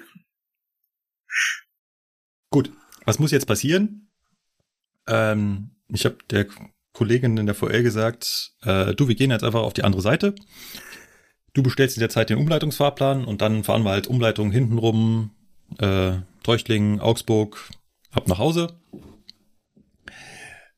Dauert so Pi mal Daumen 60 Minuten, mhm. die Umleitung zu fahren. Also die also mehr, 60 Minuten mehr, oder? Ja, 60 Minuten mehr. Ah, 60 okay. Minuten plus die plus auf die normale Fahrzeit. Und dann kommt jetzt also noch die Zeit drauf, die es gedauert hat, die wir auf die andere Seite gehen, bis DB Netz den Fahrplan und so weiter, bis der bei uns ankam und so weiter. Und ja. Dementsprechend sind wir irgendwann mit plus 80 und noch fünf Fahrgästen im Zug in München angekommen, weil hm. äh, die meisten Fahrgäste haben wir natürlich in Nürnberg ausgeladen und haben die einfach in den nächsten ICE gesetzt, der da ganz normal fährt. Ähm, die, die fünf, die bei, uns drin saßen, die hatten halt alle Kopfhörer auf und haben es nicht gehört. Klassiker. Ja, und außerdem haben wir noch Zugpersonal in Augsburg abgesetzt, was dadurch äh, die Folgeleistung besser erreichen konnte, haben wir noch gleich Zusatzzeit eingelegt. Genau, deswegen kam da noch ein paar Minuten drauf. Ja. Und jetzt die Frage mal in die Runde. Also an den 60 Minuten hätte ich eh nichts ändern können, ne? Ist schon klar. Äh, die 50 Prozent hat er gehabt oder nicht, auch wenn ich schon vorher Bescheid gesagt hätte, hätten wir halt einen Umleitungsfahrplan bestellt, wir wären die Umleitung gefahren. Das Einzige, was schneller gewesen wäre, wäre halt, dass die Zeit zum Fahrplan bestellen weggefallen wäre. Dann wären wir halt nicht mit plus 80 in München angekommen, sondern nur mit plus 65 oder sowas. Aber kann ich mir die 15 Minuten anrechnen? Hätte, hättet ihr in dem Moment angerufen oder hättet ihr auch gesagt, ey, das macht so viel Sinn? Äh, ist ja klar, die wissen alle Bescheid. Ich wäre da voll drauf eingefallen. Ja. Ich auch. Also, Ehrlich. Hätte auch gedacht, gut, die Ganz haben also, das schon in Berlin gewusst, ne? Ja. Ja. Vor allem, ich meine, du hast den Zug halt so übernommen. Wenn dir das während der Fahrt passiert, das ist was anderes, dass du ne? dann auf einmal nur noch, eh, genau, also wenn während der Fahrt so viele Antriebe aussteigen, dass du irgendeine Restriktion hast, klar, dann musst du handeln, aber in dem Fall, da wäre ich volle Bude drauf reingefallen, weil also, dass die dich morgens anrufen und dir sagen, hör mal, du musst einen Zug mitnehmen, Klammer auf, was ja der Leser bis dahin noch nicht wusste. Der Zug hat das Problem, nicht du. Ähm, also, dass die so weit vorausdenken, ist eher ungewöhnlich. Ja, dass die einen Richtig. Leerzug überführt haben wollen.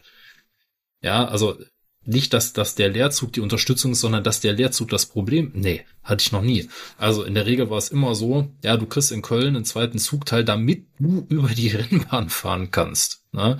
Weil dein genau. Zug das Problem ist. Und dann ist meistens der Klassiker gewesen, und das ist das, was Sebastian und ich eigentlich gerade so predicted haben. Der zweite Zugteil hat dann auch nur 50 Prozent. Dar darauf ja. habe ich eigentlich dann, die ganze Zeit gewartet, genau, dass das ich kommt. nämlich auch. ich nämlich auch. Und dann, das war früher so geil. Du hast in der Bereitstellungsleitung, also ich als Bereitsteller habe dann angerufen und gesagt, Leute, der hat nur 50 Prozent. Ja, ja, der andere ja auch. Das passt ja dann. Ich sag, nee. Das, diese, das ist so geil. Diese 50 Prozent Restriktion bezieht, bezieht sich auf den jeweiligen Triebzug. Ja, aber 50 Ach, ja, stimmt, dann haben wir ja. Ja genau, genau. 50 sind 100. Ja, ja. Was willst du denn? Ja, richtig. Ach ja, stimmt, dann haben wir ja in jedem Triebzug 50 Prozent. Ich sage, ja, richtig, ne? Ich sag, wenn ihr jetzt es nicht schafft, bei meinem Zug oder bei dem anderen irgendwie wieder einen Antrieb wieder zu zaubern, dann bringt das überhaupt nichts. Ach ja, stimmt, das ist eine Scheißidee, da können wir uns das ja sparen. Ich sag, richtig, das können wir uns wirklich sparen. ja, und das war, okay. das ist halt so, das, das ist halt wieder Köln, ne? also gar nicht nachdenken und dann halt ja, kurz vor knapp irgendeine komische Entscheidung treffen. Gar nicht, gar nicht nachdenken ist, auch, ist es ja auch nicht, aber Quatsch. einfach das, das Nein, ist nicht auf dem Schirm gehabt in dem Moment. Nein, oder? aber es war, also, also früher habe ich echt gedacht, ihr seid doch alle wirklich so ein bisschen doof, oder? aber es stimmt nicht, sind die nicht. Also im Gegenteil, nee. die haben einfach nur total viel zu tun und es kann ja auch in der Situation ja. bei mir damals so gewesen sein, dass wirklich kurz vor Köln der eine Antrieb ausgefallen ist. Das ist wirklich alles, alles cool gewesen. Ich dachte mir damals nur so, okay, das ist cool ja. jetzt hier, ne? Also ich meine, ist ja auch wieder so eine Sache. Steht das bei uns im Regelwerk? Für Lokführer? Nee. Nein. Nein. das, also das, muss die VL entscheiden. Genau, das muss, muss die wissen. Deswegen muss man es ihnen ja auch vorher sagen. Äh, ja. Die Lokführer, die Streckenkunde haben, wissen natürlich äh, schon mal so grob, wo welcher Zug mit 50 Prozent nur noch langfahren darf, beziehungsweise die, die, die Achillesfersen, die kennt man dann schon. Äh, der 401 darf zum Beispiel nicht über die Geislinger Steige mit 50 Prozent, das weiß man. Ähm, und das mit dem 411 auf der NIM und so, das kennt man auch. Äh, Aber darf der, 4, der 401 dann über die NIM mit 50 Prozent oder ist das dann auch hinfällig? Das stellt jetzt eine gute Frage. Okay. Guck mal in die 615. Lassen wir das? Da steht das drin. Genau. Ja, aber das war, das war wirklich in Köln. Es ist mir mehr als einmal passiert. Ja, ja du müsstest da den Zug verstärken. Okay, warum? Ja, der hat nur 50 Prozent. Okay, welchen Triebzug nehme ich denn? Ja, den und den. Ja, der hat auch nur 50% Der hat auch nur 50 Prozent. Ja, ja, mach jetzt, äh, das muss schnell gehen. Leute, der hat auch nicht. nur 50 Prozent. Dann hat der Gesamtzug 50 Prozent. Ja. ja, aber du kuppelst doch da. Alter. Das war so geil. Oh. Also manchmal. Also ich vermisse die Zeit in der Bereitstellung. Ja, das, das war schon schön. Das war immer für einen Lacher gut, ey. Das war schon geil. Aber das ist beim Telefonieren halt oft so, dass, dass der eine beim Telefonieren ja. halt äh, voll drauf eingestellt ist und weiß schon, worum es geht und der andere beim Telefonieren halt voll damit überrascht wird, worum es jetzt geht und halt die Sache gar nicht auf dem Schirm hat. Äh, Beziehungsweise der von der BSL ist schon bei den nächsten drei ja. anderen Problemen, die es auch genau. noch zu lösen gibt und sagt dann irgendwann einfach nur, was ich nachvollziehen kann, mach jetzt. Ja. Ja, genau. nur war ich halt nicht so dumm und habe dann gesagt, ja gut, okay, dann pff, mach nee. ich das halt. Sondern habe ja. dann schon gesagt, nee, nee, äh, das machen wir nicht. Genau. Ja, äh, was ist äh, die Lehre aus der Geschichte? Also zum einen lernen wir einen, einen weiteren Verspätungsgrund kennen. Es kann halt auch sein, dass Züge eigentlich noch funktionieren, aber sie dürfen halt aufgrund der Traktion nicht bestimmte äh, Strecken fahren. Da geht es auch nicht darum, dass die das nicht schaffen würden. Also die kommen ohne Probleme mit 50 Prozent da lang. Das ist halt nur so ausgerechnet, dass du halt, einer, wenn du an der falschen Stelle zum Stehen kommen würdest, aus irgendwelchen sonst noch unwahrscheinlichen Gründen bleibst du genau in der steilsten Stelle der ganzen Strecke stehen und sollst jetzt genau da wieder losfahren. Dann schaffst du es nicht. Dann schaffst du es nicht. Und einen, ne, dann rollen wir halt ein Stück zurück und versuchen es mit Schwung nochmal. Es gibt's halt bei der Eisenbahn so nicht. Oder ja, sagen wir mal genau. nicht ganz so einfach. Und es ist halt wirklich so. Also ich bin mal nach einem Schleifle wegen einem Schleifleistenbruch zum Stehen gekommen und ich hatte 75 Prozent, ne? Oder danach dann nur noch 66 Prozent. Es hat per Definition gereicht. Aber knapp. Ja. Knapp. Ich, ich, ich hatte Zweifel, ob ich da wegkomme, bin ich ehrlich. Das ist dann so, du legst dann den Fahrschalter komplett nach vorne, weil du genau weißt, alles andere kannst du dir eh sparen. Und dann summt der Zug und ruckt und denkst dir noch so, na? Na? Und dann kämpft er sich da so ein kmh, 2 kmh so ganz langsam die Steige hoch. Du denkst dir, ja. Mhm. Mhm. Das ist auch wieder immer wieder schön, wenn man mit den jungen Auszubildenden, die gerade äh, frisch angefangen haben, wenn man denen erklärt, ja Leute, rückwärts fahren, was ist denn rückwärts fahren? Ja, gibt's hier nicht. Wir fahren hier nicht rückwärts einfach so. Ja. Ja, warum nicht? Ja, haha. ja, warum nicht, ne? Und dann nimmst du dir erstmal eine halbe Stunde Zeit und dann kannst du denen das erstmal erklären. Ja, das ist halt bei der Eisenbahn einfach nicht so. Du kannst dich einfach einen Richtungsschalter nach rückwärts machen und dann, naja, hinter mir wird schon alles frei sein. Ich lasse mich kurz ein bisschen zurückrollen. Äh, Einmal nee. Schwung holen. Ja. Also es gibt natürlich Möglichkeiten zurückzusetzen, ja, aber äh, naja. Nicht mal so eben. Ja.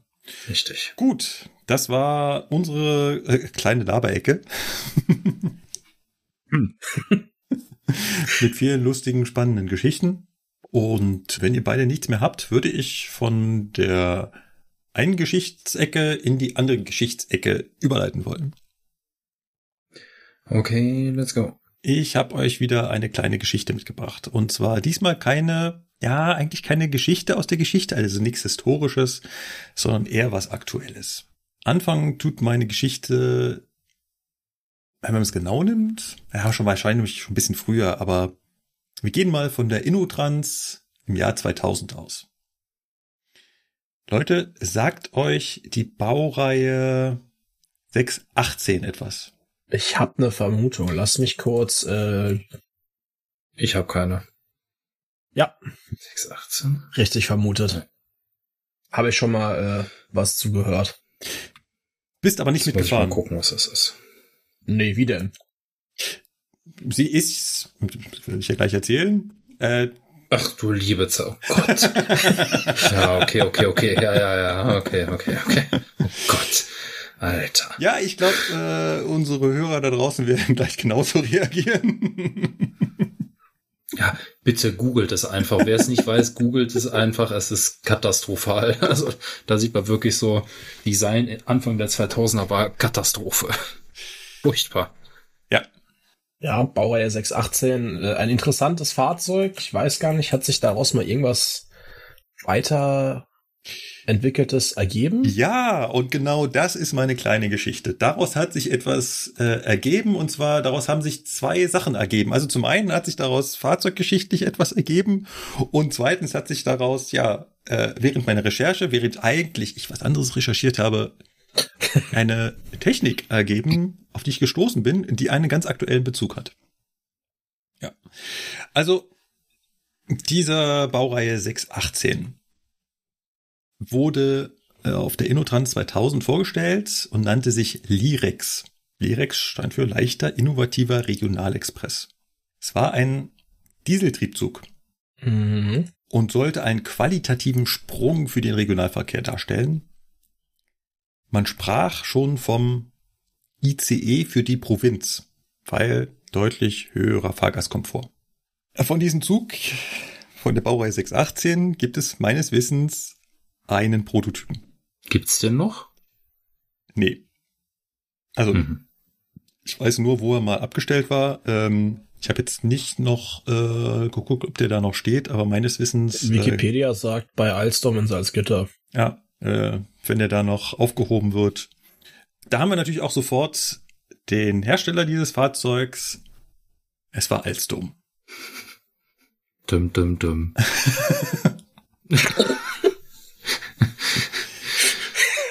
ja, Alstom hat hier also ähm, einen neuen Schritt versucht, um eine neue Serie, also eine wirklich ganz neue Serie von Nahverkehrstriebzügen zu bauen und hat halt diesen Prototypen gebaut.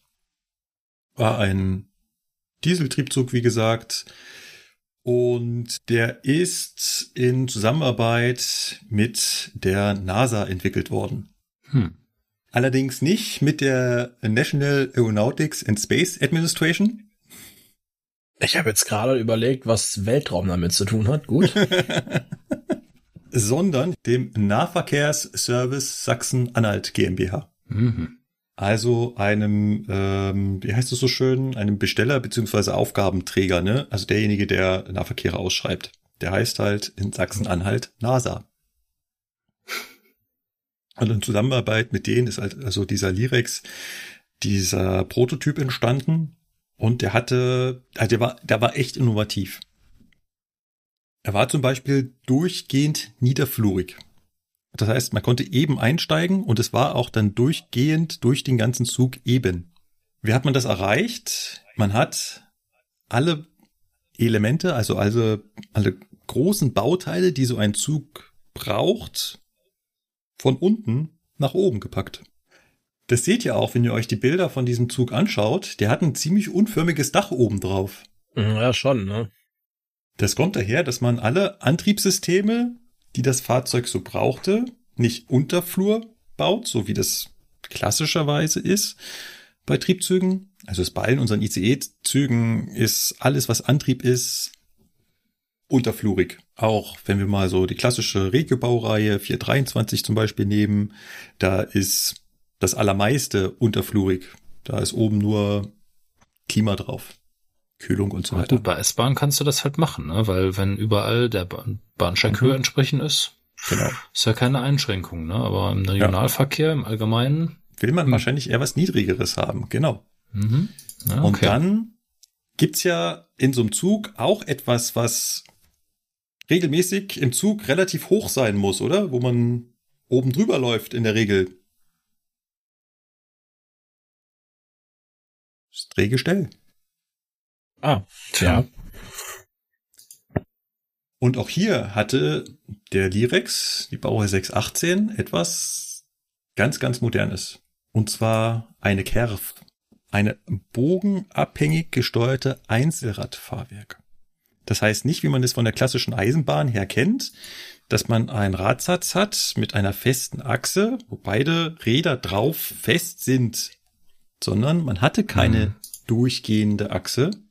Und wenn man keine durchgehende Achse hat, dann kann man die Räder quasi rechts und links so anbringen und kann halt in der Mitte laufen. Mhm. Das weiß ich auch, worauf du hinaus willst mit, das hat einen Bezug zum, zur jetzigen Zeit, ja. Klar, logisch. Genau. Da kommen wir gleich hin. Mhm. Das hat sehr viele Vorteile, das so zu bauen. Ja. Weil, was einem ja klar ist, wenn man das rechte und linke Rad fest miteinander verknüpft, also fest verschweißt, es wird ja nicht geschweißt, wird nur aufgepresst, aber es ist halt fest, ne? Und ich jetzt durch einen Bogen fahre, dann muss ja das Rad am äußeren einen viel längeren Weg zurücklegen als das Rad auf der inneren Schiene. Was ja aber nicht geht, die sind ja fest miteinander verbunden. Das heißt, das Äußere will sich schneller drehen als das Innere. Das geht nicht. Und was dazu führt, dass wir halt im Bogen immer so halb übers Gleis rutschen. Eines der Gründe, warum Züge, die durch einen Bogen fahren, immer etwas lauter sind. Wir rutschen halb über das Gleis. Und das merkt man auch drin beim Fahren. Das ist nicht ganz so ruhig. Das eiert ein bisschen hin und her. Und es haben. Ist immer schön, wenn man langsam fährt. Ja. Da hört man es immer so rupp, rupp, rupp, rupp, ne? Wie das Rad so ja. über die Oberfläche rutscht. Ne? Das ist merkwürdig. Das hatte der Lirex nicht. Der Lirex konnte beide Räder unabhängig voneinander sich drehen. Und jetzt konnte natürlich das äußere Rad sich schneller drehen als das innere und konnte damit viel, viel ruhiger durch die Kurven fahren. Jetzt werdet ihr euch fragen, ja Leute, äh, da braucht man doch jetzt aber nicht irgendwie 2000 Jahre, um darauf zu kommen.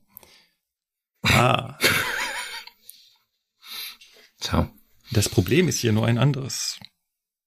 Weil kommt jetzt vielleicht schon der aufmerksame äh, Eisenbahner und sagt, ja, aber warte mal. Es gibt doch so etwas wie einen Sinuslauf. Das heißt, ich will ja, dass beide Räder miteinander verbunden sind. Das sorgt ja dafür, dass das Rad im Gleis gehalten wird. Wir haben da schon mal das System Radschiene angeschnitten. Das versuche ich hier noch mal ganz kurz. Unsere Räder sind konisch. Das ist wie in den Kegel. Die werden nach außen hin ein klein bisschen kleiner. Das heißt, innen ist der Spurkranz, dann kommt der Radkörper und dieser Radkörper wird nach außen hin ein ganz klein bisschen schmäler. Wenn es übertreibt, ergibt das quasi so ein Kegel. Es gibt auch mehrere Videos.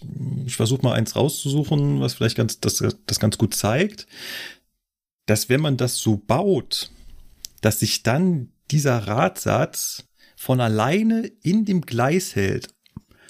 Mhm. Man kann es sogar so weit treiben, dass man diesen Spurkranz dafür gar nicht mehr bräuchte. Tatsächlich ist der Spurkranz bei der Eisenbahn eigentlich nur für engere Radien, vor allem bei Weichen gut. Bei den normalen Kurvenradien, durch die wir so fahren, brauchen wir den Spurkranz gar nicht, weil wir nur allein durch diesen Sinuslauf und die konische Form des Rades in der Spur gehalten werden. So. Das funktioniert aber nicht, wenn sich beide Räder unabhängig voneinander drehen können. Ich hatte mal, ich finde es leider nicht wieder, ich hatte mal ein uraltes Video, wo das jemand nachgebaut hat, auch diese konische Form, aber auf einer Welle, die miteinander nicht verbunden war. Und man hat sofort gesehen, dass das fällt sofort in sich zusammen. Das hat überhaupt gar keinen, das will gar nicht im Gleis bleiben. Wird sofort rausfallen. Das heißt, wenn ich so eine Einzelradfahrwerk bauen will, dann muss ich mir was anderes ausdenken, dass ich dieses Rad in der Spur führe. Und das macht das Ganze halt so aufwendig. Und deswegen hieß das Ding ja auch bogenabhängig gesteuertes Einzelradfahrwerk. Das heißt, ich muss diese einzelnen Räder führen. Und was der Lirex da damals gebaut hatte, war ein äh, System aus einem Geberzylinder, der zwischen den beiden Wagenkästen angebaut ist. Das heißt, du baust einen Hydraulikzylinder, der zwischen beiden Wagenkästen klemmt. Wenn das Fahrzeug jetzt in einem Bogen fährt, je nachdem, wo du den Zylinder anbaust, geht er halt auseinander, beziehungsweise auf in der andere Richtung zusammengedrückt. Jetzt weißt du also, dadurch kannst du etwas steuern. Und genau den Druck dieses Geberzylinders nutze ich jetzt, um mit zwei Steuerzylindern das Rad äh, in der Spurführung zu halten. Das heißt, ich nutze mhm. die Verdrehung der beiden Wagenkästen an der Kupplung, also an dieser, an diesem Wagenübergang, dafür, um diesen, um die Räder zu steuern. Das war Kerf und sorgte dafür, dass ich einen deutlich ruhigeren Lauf habe. Aber das System ist natürlich komplexer, ne? Ähm, Unwesentlich. mehr Sachen, die kaputt gehen können, gerade wenn ich da mit Zylindern arbeite und so weiter. Hat sich halt leider auch nicht so wirklich durchgesetzt. Der Lirex ist eine Zeit lang gefahren. Ähm, ich hatte das rausgesucht. Der ist hm, Magdeburg und Wittenberge steht hier. Ja, ja, dann war es Magdeburg und Wittenberge. Und aber war halt nur einer und dann sollte er ins Werk kommen. Ah, genau hier. Genau, im Sommer 2003 ist er dann ins AW Dessau gekommen. Also ins Ausbesserungswerk Dessau und sollte hier einen Umbau kriegen von dieselelektrisch auf vollelektrisch. Das heißt, man wollte diesen äh, Triebzug und der war darauf schon vorbereitet. Das war also von Alstom schon vorgesehen, dass man den von dieselelektrisch auf elektrisch umbaut. Und man wollte sogar einen Schwungradspeicher mit einbauen. Das heißt, wenn der Zug bremst, sollte er damit ein Schwungrad antreiben was dann, solange er steht, quasi sich dreht und wenn ich jetzt wieder anfahre, den Schwung aus dem Schwungrad äh, nutze, um wieder vorwärts zu kommen. Doch tatsächlich wurde dieser Umbau nie vollendet. Der ist da 2003 in das AW Dessau gefahren und nie wieder rausgekommen. Schade eigentlich. Ja. Und ist auch nie wieder ins, äh, in den Betrieb gekommen. So, jetzt hatte ich ja schon angedeutet, es ist aber was draus entstanden. Ja, tatsächlich ist ein paar der Sachen, die im Lyrex äh, ausprobiert wurden, dann in die Bauserie der Alstom Coradia gekommen. Und Alstom Coradia hat man vielleicht schon mal gehört. Die erste Serie, der, die es da so gab, war die Alstom Coradia Nordic. Es waren also Regio-Triebzüge für Schweden. Ich hoffe, es war Schweden. Ja. Ist dann also als S-Bahn-Zug für Stockholm gefahren.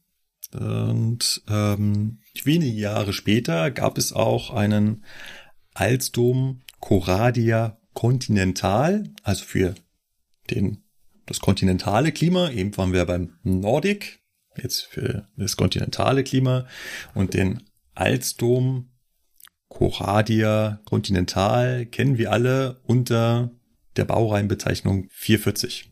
Das heißt, mein alter Fugger Express war eigentlich der Nach-Nachläufer von diesem Lirex, von dieser Baureihe 618. Und was hat die ganze Geschichte jetzt mit der Jetztzeit zu tun? Ich meine, der Fugger ist ja jetzt auch nicht mehr so der frischeste. Baureihe 440 fährt zwar noch in Deutschland, aber hat, sag ich mal, seine besten Jahre eventuell auch schon hinter sich. Naja. Ja, zumindest die 440, ne? Ja, gibt's auch schon wieder die Weiterentwicklung, genau, 1440 und so weiter. Aber wir hatten ja gerade eben noch dieses Einzelradfahrwerk angesprochen. Mhm. Und das hat ja schon einige Vorteile, weil es ist halt deutlich laufruhiger und auch ressourcenschonender, weil natürlich dadurch, dass unsere Radsätze immer über die Schiene rutschen, nutzen die sich natürlich viel stärker ab. Wäre es nicht praktisch, das irgendwie so in einem Zug zu bauen? Vielleicht einfacher, als es damals Alstom gemacht hat? Und ja, tatsächlich, es gibt einen Hersteller, der das schon relativ lange auch mit einer, mit einem Einzelradfahrwerk arbeitet. Und das ist Talgo. Richtig. Auch Talgo nutzt Einzelradfahrwerke. Allerdings nicht in der Variante, wie das Alstom gemacht hat, mit Geberzylindern, sondern viel einfacher durch ein mechanisches Gestänge. Das sieht so ein bisschen aus wie ein Nemnes Kartenlenker, wenn euch das was sagt. Mhm. Ja. Ähm, die nutzen auch den Abstand dieser beiden Wagenkästen und auch dadurch, dass die so Lemnes kartenmäßig angelenkt sind, sorgt es dafür, wenn ich beide so anordne, dass die dadurch, dass die sich auseinander und zusammendrücken, immer in der Mitte gehalten werden. Es gibt da eine schöne Dissertation, die habe ich hier als, als Quelle genutzt vom KIT, vom Karlsruher Institut für Technologie, vom wahrscheinlich mittlerweile Dr. Jun van Wey von 2014 und der hat das Ganze mal aufgeführt. Eigentlich ging es da um Straßenbahnen, woran man auch schon wieder feststellt, bei Straßenbahnen ist diese Einzelradführung noch viel weiter verbreitet, weil die fahren natürlich durch viel engere Radien und da wäre so die klassische Herangehensweise der großen Eisenbahn mit Drehgestellen noch viel, viel unpraktischer. Deswegen ist es da, diese äh, Einzelradführung ähm, viel weiter verbreitet als bei uns. Genau. Aber Taigo nutzt das für uns sogar für Hochgeschwindigkeitsverkehre und, und jetzt äh, sind wir dann wirklich in der Neuzeit. Unser ICEL von Taigo hat auch genau diese Einzelradführung. Ja, das war meine kleine Geschichte, die eigentlich mal die Geschichte des 440 werden sollte. Aber irgendwie bin ich falsch abgebogen und fand diese Einzelradfahrwerke viel spannender. Ist es ja auch durchaus. Ja. Und das ist halt alles nicht neu. Nee. Man hat schon, und jetzt äh, kann ich vielleicht noch ein bisschen was ergänzen, ganz kurz nur, man hat schon bei Intercity-Wagen versucht, mit Einzelachslaufwerken zu arbeiten. Das hat sich auch bewährt, nur kam dann wieder mit zum Tragen das Thema Kosten. Was würde das jetzt kosten, alles umzurüsten? Ah, okay, also das ist schon mal nicht sinnvoll. Gut, dann können wir ja vielleicht ein paar Wagen umrüsten. Ah, das ist auch nicht sinnvoll, weil da muss man die wieder extra behandeln. Also auch da schwierig. Ja. Äh, hier in Bayern fährt schon seit langen Jahren ein Fahrzeug rum, was auch äh, so eine Art Einzelradführung hat. Ähm, und zwar äh, von der Bob, die nicht mehr so heißt, aber hier nach äh, Tegernsee und wie heißen die drei Orte? Lengries. Ich weiß, keiner mag Klugscheißer, aber das Ding, das, das Ding fährt nicht mehr in Bayern. Oh, äh, gar nicht mehr? Ja, das ist mittlerweile bei uns. Nee. Oh, habt ihr ja. das? Ach, stimmt. Das ist leider bei uns angekommen. Ja, die sind, die haben wir ja alle abgegeben. Stimmt. Ja. Ja, wir konnten es nicht vermeiden. Integral. Genau. Die, der Integral. Und der hatte auch so mitlenkende Achsen. Um, äh, also war damals gedacht für die engen Radien hier im oberbayerischen Land, dass er da besser rumkommt. Und ist hier, ich korrigiere mich, lange Zeit gefahren und fährt jetzt irgendwo oben da bei euch rum. Ähm, genau. Weißt du, was das Interessante ist, Markus? Das sind alles ganz tolle Erfindungen, ja, also muss man wirklich sagen, von der Technik her super genial, aber die Fahrzeuge aus der Generation sehen alle hässlich aus. Also es ist natürlich eine sehr persönliche Meinung, aber sowohl der Lyrex als auch der Integral, als auch dieser komische Doppelstock-Schienenbus, den Bombardier damals gebaut hat oder Adtrans oder wer auch immer diesen Doppelstock-Schienenbus gebaut hat, die sind potthässlich. Die kannst du keinem verkaufen. Die sehen einfach furchtbar aus. Deswegen bin ich ganz froh, dass sich das nicht durchgesetzt hat. Oh, Gut, das war meine kleine Geschichte und jetzt geht's ab in die Presseecke. Und diesmal Presseecke, hm, es ist vielleicht mehr so eine Medienecke, eine Neumedienecke. Es geht um eine YouTuberin. Mhm. Um ein YouTube-Video. Dieses YouTube-Video titelt Warum die Bahn niemals pünktlich sein wird. Von Elisha Joe hat gerade etwas über 600.000 Abonnentinnen auf YouTube und äh, beschäftigt sich hier und da halt mit äh, ja gesellschaftlichen Themen, die sie halt etwas aufarbeitet, recherchiert und dann darüber redet. Und vor einem Monat war halt die Bahn dran. Während ich das so gehört habe oder mir angeschaut habe, haben sich so Säfte in meinem Körper gebildet, die sehr toxisch sind. Ich habe mhm. schon so etwas, so ein bisschen ein Gefühl verspürt, es könnte Wut gewesen sein. Wir hören einfach mal rein. Paradox 2. Ein ausgefallener Zug ist ein guter Zug. Worüber die Deutsche Bahn nämlich weniger gerne redet, weil es angeblich schwierig sei, ein sinnvolles mathematisches Modell zu erstellen, so die damalige Begründung, ist der Ausfall von Zügen oder Zughalten. Dabei könnte man das halt auch ganz einfach in der zweiten Statistik erheben. Also wie viele Halte sind prozentual im ganzen Jahr ausgefallen. Das hat David Kriesel dann eben mit seinen Daten auch mal erhoben. Erstmal kann man sagen, und das gilt ganz allgemein, und ist jetzt für die, die im Matheunterricht immer gelitten haben, vielleicht nicht so einfach zu verstehen, aber ich versuche es verständlich zu machen. Man kann sagen, dass sich das Einbeziehen von ausgefallenen Zughalten auf diese Pünktlichkeitsquote auch insgesamt auswirkt. Und zwar negativ. Also hier mal ein einfaches Beispiel. Sind jetzt zwei von drei Halten pünktlich, dann sind das eben 66 Prozent, die pünktlich waren. Haben wir jetzt aber drei Halte und einen Halt, der ausgefallen ist und wir zählen diesen ausgefallenen Halt dazu, dann sind ja sozusagen nur noch zwei von vier Halten pünktlich. Und das wäre dann nur noch eine Pünktlichkeitsquote von 50 Prozent. Es ist also im Interesse der Bahn, ausgefallene Zughalte nicht in die Statistik mit einzubeziehen, weil das die Pünktlichkeitsquote aufhübscht. Ich mache an der Stelle mal einen Break. Es geht gleich noch weiter.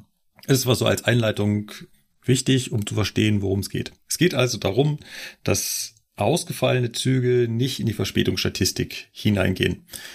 Das ist ein lang und breit immer wieder diskutiertes Thema.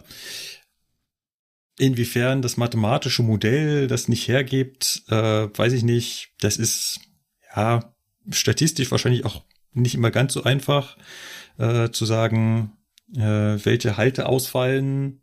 Ergibt dann irgendeine Pünktlichkeitsstatistik, weil das der Ausfall, also eine Statistik darüber, welche Züge zu spät sind oder welche Verspätung haben, ist eh ja schon nicht trivial. Wann ist denn ein Zug zu spät? Wenn er zwischendurch die Schwelle überschritten hat oder wenn er am Endbahnhof die Schwelle überschritten hat?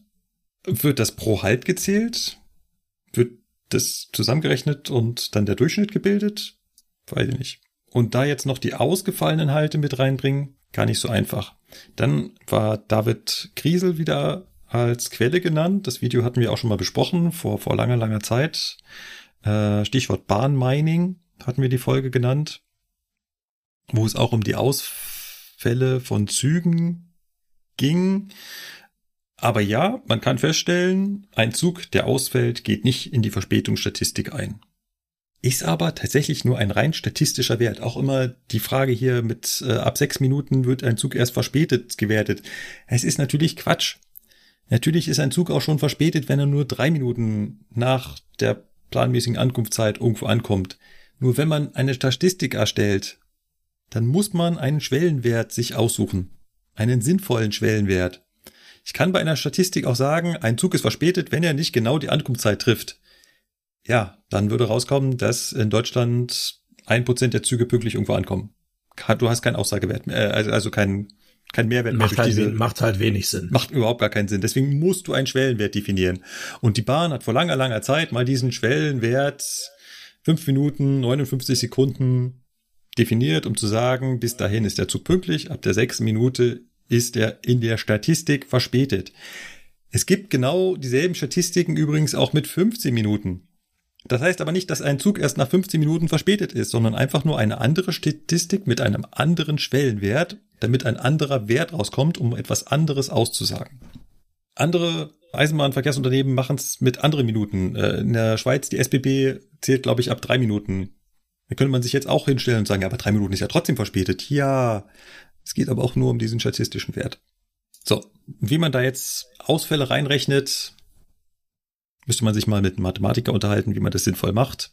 Macht die Bahn nicht, kann man kritisieren, bin ich sofort dabei. Es müsste auch eine Statistik geben, wo das irgendwie mit einläuft. Gibt es schon Ideen, dass man zum Beispiel eine Reisendenverspätung einfach bildet? Das heißt, man nimmt beispielhaft Reisende, die durch alle Züge durchfahren und schaut, mit welcher Verspätung kommen die am Ziel an, um dann wirklich eine Aussage daraus zu finden, wie pünktlich sind die Züge unterwegs. Weil mhm dass das eigentlich ausschlaggebend ist. Was jetzt aber kommt und wo jetzt langsam mir die Galle hochkommt, ist das, was äh, Alicia als nächstes erzählt.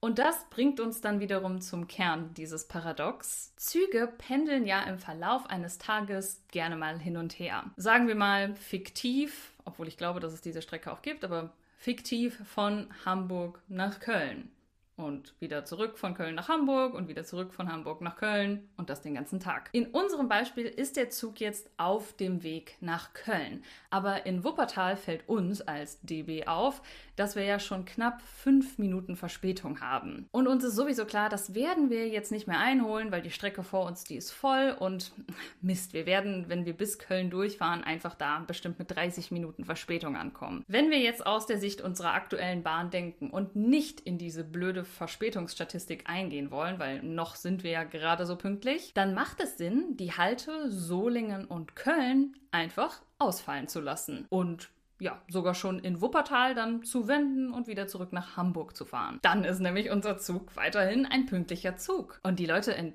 Köln oder Solingen, die haben dann eben Pech. Die Frage ist nun, okay, das ist ja eine schöne Verschwörungstheorie, wird das denn in der Praxis auch wirklich so gemacht? Ja, seit 2018. Seitdem übrigens bekannt unter dem Namen Pofalla-Wende, benannt nach dem damaligen Infrastrukturvorstand Ronald Pofalla. Und das ist jetzt nicht nur, weil man irgendwie die Verspätungsstatistik auf hübschen will. Nein, nein, das hat natürlich auch noch andere Gründe, dass man das so macht. Es gab nämlich schon immer das Problem, dass auf einem überlasteten Streckenabschnitt ein einziger Zug, der verspätet ist, eine ganze Kettenreaktion auslösen kann. Und um das zu vermeiden oder zu lösen, dieses Problem, hat man sich eben überlegt, okay, verspätete ICEs, die drehen einfach früher um, damit sie auf dem Rückweg wieder im Fahrplan sind. Und kleine Anmerkung an der Stelle, vielleicht auch interessant für euch, ICEs sind laut David Kriesel und seinen Erhebungen sowieso die häufigst ausfallenden Fernverkehrszüge mit einer Ausfallquote von über 5% und im Hochsommer gerne noch deutlich mehr. Was lernen wir daraus? Äh, ja, wenn also das nächste Mal euer ICE halt an dem Bahnhof, wo ihr steht, ausfällt, dann seid nicht wütend. Freut euch doch einfach für die anderen Menschen, die dank eurem Verzicht jetzt wieder pünktlich sind. Hat die Frau gerade wirklich erzählt, dass wir Züge ausfallen lassen, damit sie nicht in die Verspätungsstatistik eingehen? Hat sie ja. Also. Aber was an Bullshit. Wirklich. Nie, nie, nie, nie, nie, nie machen wir so einen Scheiß. Aber es ist so, es ist so naheliegend, ne? Man könnte meinen, dass wir das echt so machen, ne? Aber das ist ja echt gar nicht dumm, ne? Ey, ist mir schon Spucke weggeblieben, als ich das gehört habe. Äh, vor allem, sie erzählt das so, als ob das wirklich, also ich meine, da, da hören ja äh, hunderttausende von Menschen zu, die glauben jetzt wirklich, wir würden Züge ausfallen lassen, um die Verspätungsstatistik zu schönen. Also, ganz kurz. Um das vielleicht mal klar zu ziehen. Ja, es gibt eine vorgezogene Wende von Zügen. Man hat angefangen, das Pofalla-Wende zu nennen, weil ein gewisser Herr Ronald, hieß er Ronald? Roland? Ronald, glaube ich. Ronald. Hm, äh, Ronald, Pofalla ja. das mal in irgendeiner Pressekonferenz erwähnt hatte. Danach war es die Pofalla-Wende. Stellt sich raus, äh, unser ehemaliger Verkehrsminister Herr Scheuer hat das auch mal erwähnt und danach war es dann plötzlich die Scheuerwende. Tatsächlich ist es ein Konzept, was man zum Beispiel in einem S-Bahn-Netz ganz, ganz, ganz oft macht und was man vor allem im S-Bahn-Netz sieht, dass es sehr schnell das Netz stabilisiert.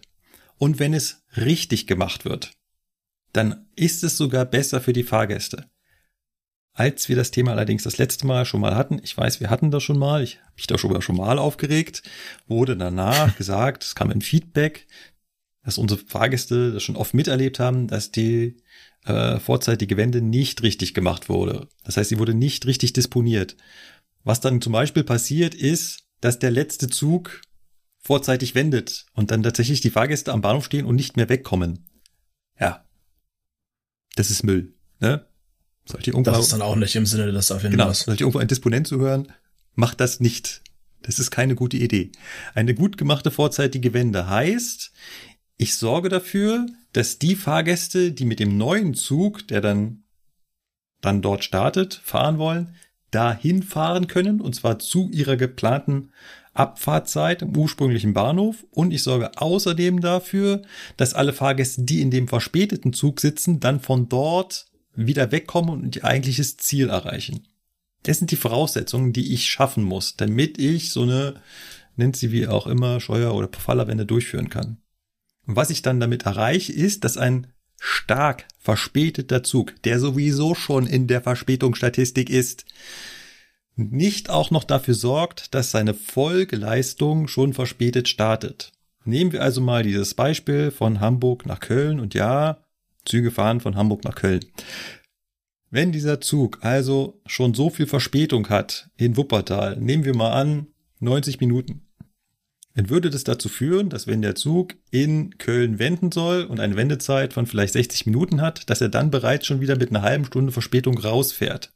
Suboptimal. Was ich jetzt also machen kann, ist, ich lasse den Zug wirklich schon in Wuppertal stehen und dort enden. Sorge dafür, dass alle Fahrgäste, die in diesem mit aktuell 90 Minuten sowieso beschissen verspäteten Zug noch weiterkommen. Ja, die werden dann noch mehr Verspätung aufbauen. Es werden dann 100, 110 Minuten. Doof, aber spielt in der Größenordnung wahrscheinlich nicht mehr ganz so die große Rolle. Andersrum sorge ich dafür, dass die neuen Fahrgäste, die jetzt von Köln nach Wuppertal mit irgendeinem Regionalexpress oder sowas hinkommen, in Wuppertal in den ICE, der jetzt dort startet, einsteigen kann und dann halbwegs pünktlich seinen Weg wieder Richtung Hamburg startet. Stellt sich nämlich raus, ist sogar besser für die Fahrgäste. Nämlich alle, die jetzt neu dazugekommen sind, sitzen in einem halbwegs pünktlichen Zug und die, die schon im verspäteten Zug gesessen haben, haben jetzt noch einen bisschen was oben drauf bekommen. Es funktioniert aber nur, und das sage ich hier auch ganz klar, es funktioniert nur, wenn dieses Hinführen und Weiterleiten der Fahrgäste auch wirklich durchdisponiert ist und nicht dann festgestellt wird, ach so, von Wuppertal kommen die jetzt gar nicht mehr nach Hause, weil da fährt der Regionalexpress gar nicht mehr. Das ist jetzt aber doof. Ja, und dann, dann so, es, schade. Ja, dann ist es kacke.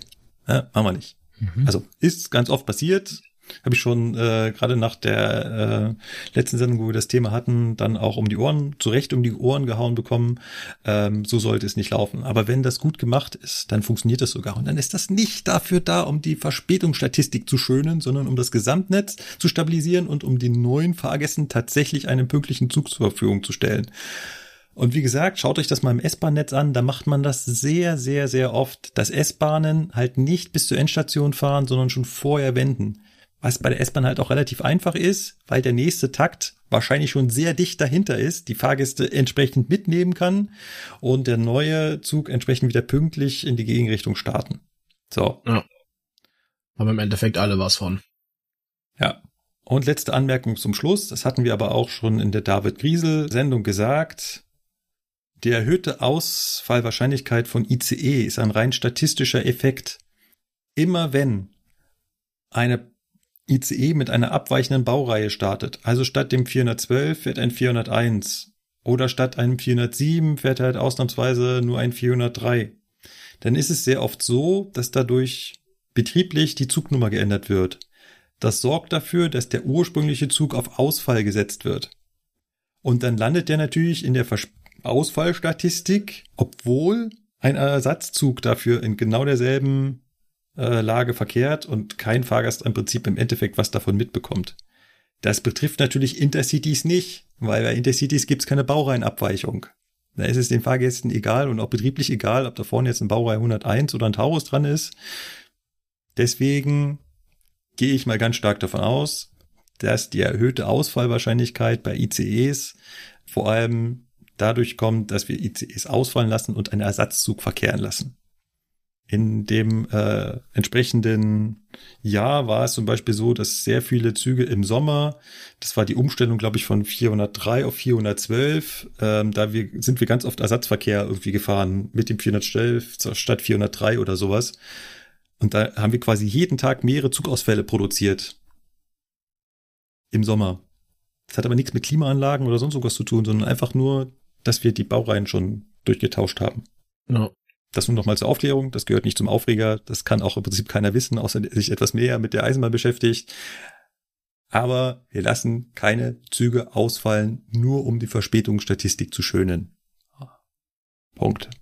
Wäre ja noch schöner, wenn wir zu den ganzen betrieblichen Problemen, die dazu führen, dann noch äh, so, ein so einen Spaß anfangen würden. Ja.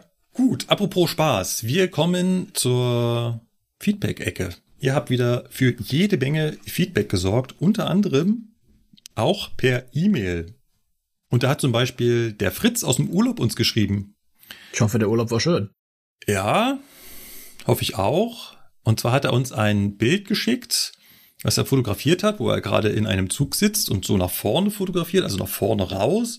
Und auf dem Bild sind vorne im Gleis nochmal eine dritte Schiene zu sehen, in der Mitte. Und fragt jetzt, Leute, ich habe das mit der Eisenbahn ja schon so grundsätzlich verstanden gehabt. Aber was macht bitte diese dritte Schiene da?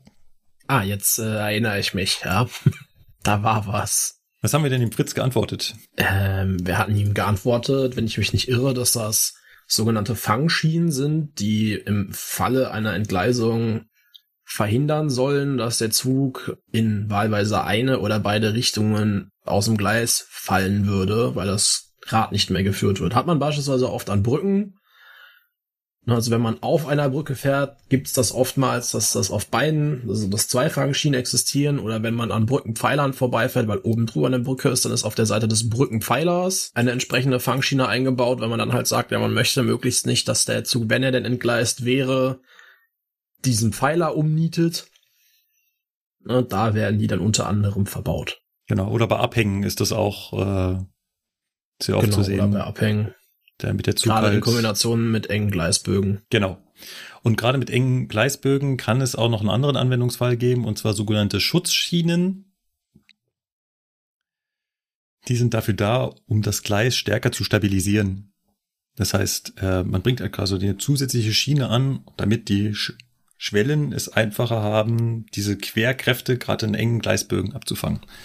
Genau. Das sind Fang- bzw. Schutzschienen. Mhm. So, dann haben wir eine E-Mail von Robert. Er hat vier Fragen. Ich fange mal mit der ersten an. Gelegentlich kommt es vor, dass ähm, in Eisenbahnfahrzeugen ein geschwindigkeitsabhängiges Störgeräusch im Fahrgastraum wahrnehmbar ist. Teilweise sehr laut, penetrant, so dass ich einen Sitzplatz in einem anderen Wagen suche, wo das Geräusch dann nicht oder weniger auftritt. Versuch eine Beschreibung. Es klingt und verhält sich so, als ob ein oder zwei Räder einen Standplatten oder Bremsplatten hätten. Rhythmisches Klopfen, Bollern in Abhängigkeit zur Geschwindigkeit des Zuges. Frage, was könnte das sein? Also wenn ich jetzt nicht einen kompletten Pfeil im Kopf hab, eine Flachstelle?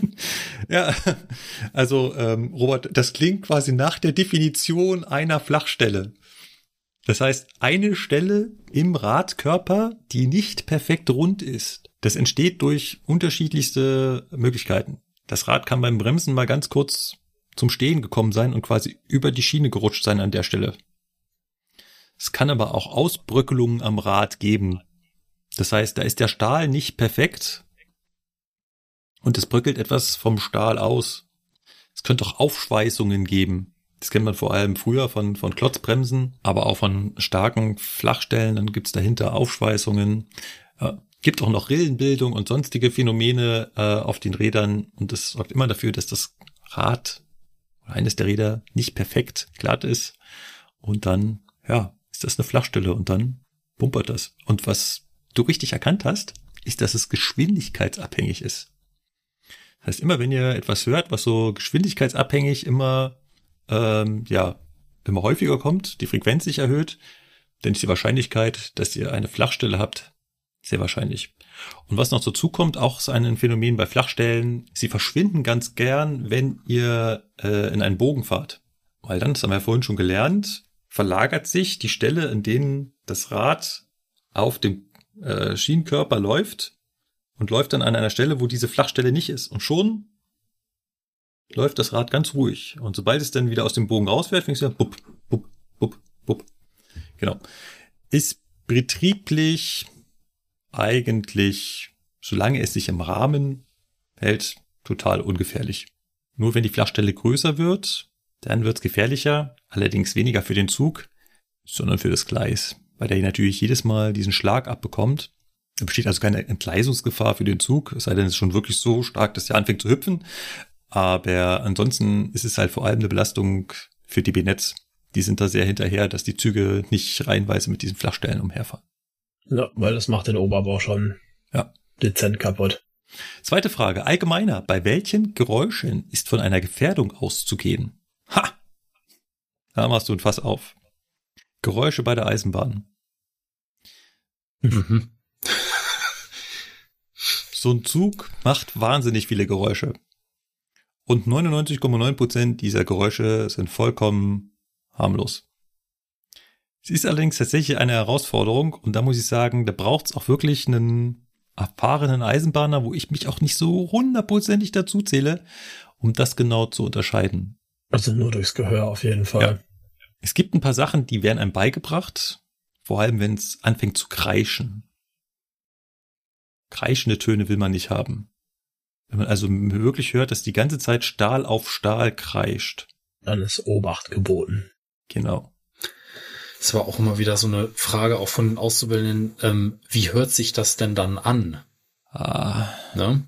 Und das ist echt schwierig. Also ich habe ja. noch nie, also ne, woher soll ich es wissen, aber ich habe noch nie bewusst wahrgenommen, dass ein Radsatzlager sich verabschiedet und dann dieses Geräusch perfekt zugeordnet. Mhm. Also ich glaube, das ist so, du wirst in die Situation reingeworfen, hörst sowas und denkst ja dann, hm, das könnte, was das, könnte sein. das jetzt sein? Mhm.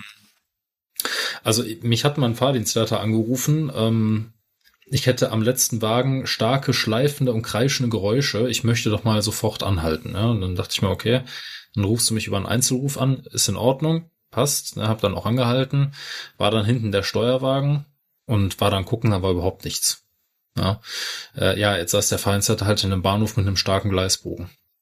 Und ich bin halt bei ihm da durchgefahren und wahrscheinlich kam das Geräusch einfach von dem bekannten Kurvenquietschen. Ja. ja. ja. Wo ich halt auch gesagt habe, ja gut, ich meine, erstens sitze ich nicht da hinten, ich weiß nicht, wie sich das anhört.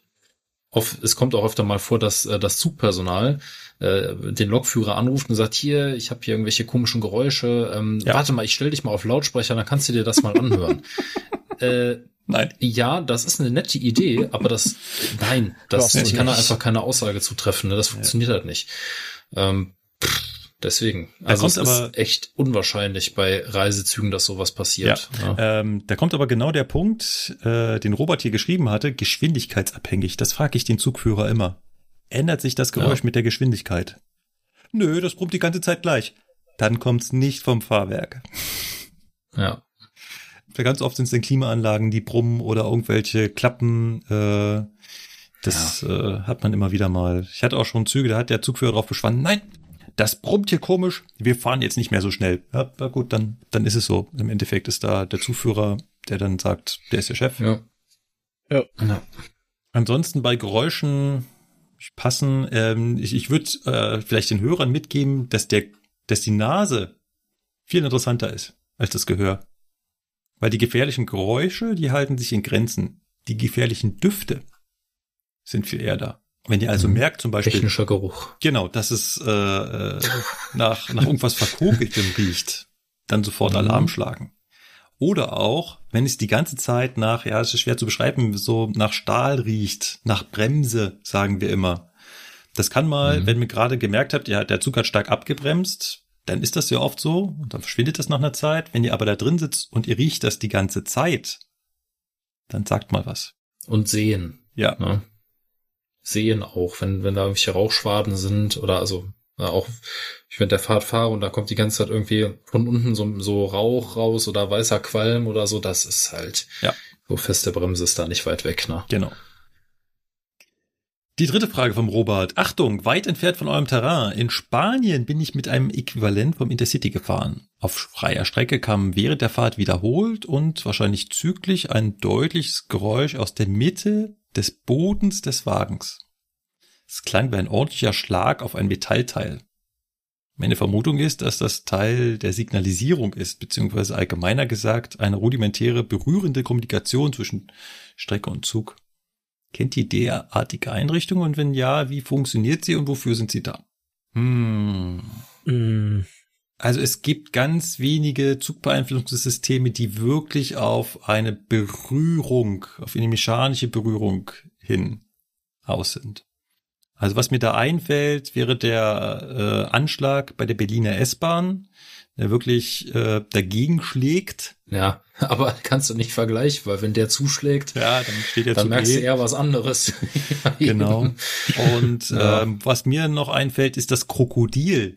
Das haben wir äh, genau. mal erwähnt gehabt. Das ist so belgisches mhm. und ähm, luxemburgisches Sicherungssystem.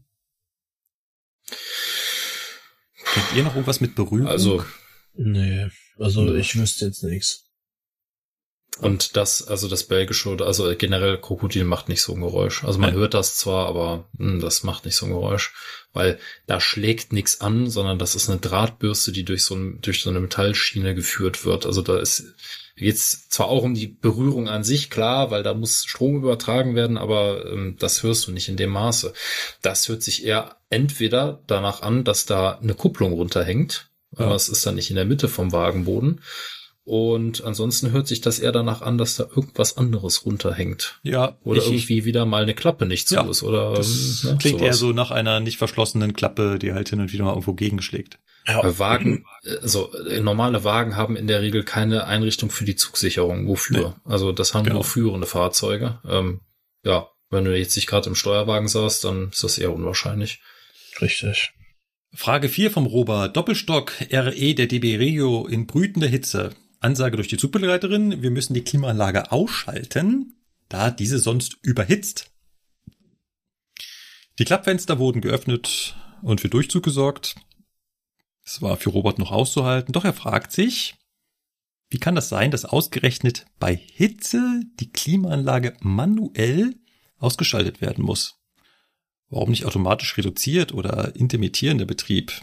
Ja, das mhm. gebe ich echt zu, ist ein komplexes Thema, wo ich auch nicht hundertprozentig drin bin, äh, kann wahrscheinlich ein Klimatechniker mehr zu sagen. Dass man sie ausschaltet, damit sie nicht überhitzt, also überhitzen, wenn dann sowieso nicht. Man kann sie regeln, also man kann sie in den meisten Zügen regeln und was dann eine Variante wäre, wäre sie um äh, sie etwas zu schonen, auf die maximale Wärmetemperatur zu stellen, damit sie weniger runterkühlen muss. Was bei Klimaanlagen sehr oft doch passiert, wenn sie viel leisten müssen, ist, dass sie vereisen und dadurch ausfallen. Also überhitzen ist echt. Hm. Ja, über, ja. Über, genau. Also der Vereisungseffekt. Also das kann passieren. Ja. Ja, also eine Klimaanlage kann auch überhitzen. Ähm, du hast das ist wie beim Kühlschrank oder beim Auto auch, die Wärme, die aus dem Inneren abgeführt wird, muss irgendwo hin. Und wenn dieser äh, Kondensator, ähm, wo die Wärme an die Umgebungsluft abgeführt wird, ähm, verstopft ist durch Dreck und Schmutz, dann kann auch der Lüfter, der die Luft dadurch ähm, ähm, treibt, äh, nicht für ausreichend Kühlung sorgen. Dann steigt der Druck im Klimasystem zu stark an. Dann schaltet die Klimaanlage von selber ab. Da gibt's ein Sicherheitsventil für. Äh, sonst würde das platzen, das System. Das funktioniert halt dann nicht. Ja. Also es muss schon ausreichend Wärme abgeführt werden, sonst überhitzt eine Klimaanlage, das ist richtig. Der Umkehrschluss ist das, was du gesagt hast, Markus, eine Klimaanlage kann auch vereisen. Das ist dann genau der umgekehrte Fall, dass wenn sie eben entsprechend viel arbeitet und der Kondensator beziehungsweise der, der Verflüssiger, das Gegenstück vom Kondensator halt sehr, sehr viel ähm, Wärme aufnimmt und dadurch sehr, sehr kalt wird, dann kann sie halt vereisen, äh, weil die Umgebungsluft, die ist ja feucht. Und wenn sich diese Feuchtigkeit im äh, Verflüssiger sammelt oder an dem Verflüssiger sammelt und ähm, dann ständig da durchgepumpt wird, dann vereist das Ding halt irgendwann. Ähm, ja, ansonsten ausmachen, ja klar, um das zu, abzutauen, wäre eine Möglichkeit, das kann man machen. Das andere, was hast du schon gesagt, die Klimaanlage einfach so regulieren, dass sie ein bisschen weniger leisten muss. Ja, das sind so die Möglichkeiten. Und wie ja. gesagt, das eine, äh, dass die Klimaanlage keine Wärme abführen kann, das ist entweder ein Wartungsproblem, das heißt also da, dass der, dass der Wärmetauscher da mal wieder gereinigt werden muss, äh, oder ein konstruktives Problem. Also es gibt auch Fahrzeuge, die sind konstruktiv äh, schwierig gebaut, sagen wir es mal so, und ähm, da verstopfen Lüfter beziehungsweise Kühler ständig und die sind bei fünf Grad, denkt man, also fünf Grad Außentemperatur, denkt man, äh, dem Fahrzeug äh, wird gerade irgendwie simuliert, draußen wären 500 Grad oder so. es ist dann einfach entweder mangelhafte Wartung oder schlechte Konstruktion. Und das ist halt, ja, schwierig zu, also schlechte Konstruktion ist schwierig zu ändern und mangelhafte Wartung ist halt, ja, ist auch so eine Sache halt. Ne? Ja. Ich kenne das halt aus der Bereitstellung noch. Ja, beim 403, ähm, die hatten, also unsere ICEs und auch die Intercities, die haben ein, ein Sommer- und ein Klimaprogramm, ähm, ein Sommer- und ein Winterprogramm. Ähm, die werden vor dem Sommer ähm, alle in die äh, nach und nach in die Wartung gegeben, die Züge. Und dann kommen die Leute wirklich mit einem Hochdruckreiniger und machen diese ganzen Kondensatoren, also diese Wärmetauscher, ja. alle sauber. Das ist ja. jetzt egal, ob das von der Klimaanlage ist oder von, von vom Antrieb äh, ähm, hier für Trafokühlung und ähm, und so weiter. Äh, das ist egal, die machen einfach mal alles sauber und da kommt ein Dreck raus, das glaubt man gar nicht. Das ist einfach Bremsstaub und Umgebungsschmutz und so weiter. Ja, und äh, dann werden auch die Filter entsprechend getauscht für den Sommerbetrieb und im Winter wird das auch wieder gemacht. Dann wird der Zug winterfest gemacht, dass er eben äh, da auch nochmal sauber gemacht wird und ja, äh, dass da auch eben auch. Äh, ja, dass da auch eben wieder alles äh, sauber gemacht wird, weil auch im Winter braucht man eine Klimaanlage. Wer hätte es gedacht, weil die Feuchtigkeit ist halt trotzdem im Zug, die muss trotzdem da raus, sonst beschlagen die Scheiben innen, das kennt jeder von seinem Auto im Winter. Ne? Und das ist äh, eben auch der Grund, warum im Winter die Klimaanlagen laufen müssen und auch laufen. Ja. Die werden nicht irgendwann im Oktober abgeschaltet. Das, also unsere Züge sind immer klimatisiert. Der Uli aus Südbaden fragt, wenn der Lokführer jetzt doch mal schneller nach Hause will, also wir haben es das schon mehrfach gesagt, dass man bei der Eisenbahn nicht schneller fährt. Aber würde er es dann doch versehentlich, so ein Tick schneller, wann kommt die Zwangsbremsung, wenn man, also Bei 161 oder bei 163 oder noch später? Mm, das ist ja genau festgelegt, noch später. Tatsächlich müsstest du die 165 passieren. Also bei 166 müsste er zwangsbremsen. Das kommt aber auch so ein bisschen auf die Fahrzeuge an. Es gibt Fahrzeuge, die schon viel früher äh, aktiv werden, ja. Äh, dich vor allem lautstark anschreien, dass du jetzt äh, zu schnell fährst und ähm, dann entsprechend an anderen Stellen bremsen. Ich kann es halt auch nicht bei jedem Fahrzeug ausprobieren, weil man fährt halt nicht so schnell. Deswegen kann ich auch nicht genau sagen, wann es ist, aber wenn man die Richtlinie hernehmen würde, dann müsste es eigentlich äh, sein, wenn man schneller als 5 kmh drüber ist. Ja. So steht es zumindest im Buch der Bücher. Ja. So, dann hat uns der Steffen geschrieben. Und Steffen hat sich auf die letzte Zugfunkfolge bezogen und hat eine ganz besondere Beziehung mit der letzten Folge, denn er war ein Fahrgast in einer der liegen gebliebenen Züge und konnte so noch Augenzeugenberichte hinzufügen. Ähm, da das eine E-Mail ist, weiß ich nicht, ob ich sie vorlesen äh, darf. Deswegen mache ich das mal nicht. Ich wollte an der Stelle dem äh, Steffen nur mal danken. Er hat auch noch ein paar Bilder dazu gepackt, die also wirklich dokumentieren, wie da das Fenster herausgeschlagen wurde. Da sind überall Blutspuren, weil die Leute sich scheinbar bei verletzt haben. Zu sehen ist auch, dass sie also hier wirklich ein das dafür vorgesehene Fenster genutzt haben und auch der Nothammer ist noch daneben zu sehen.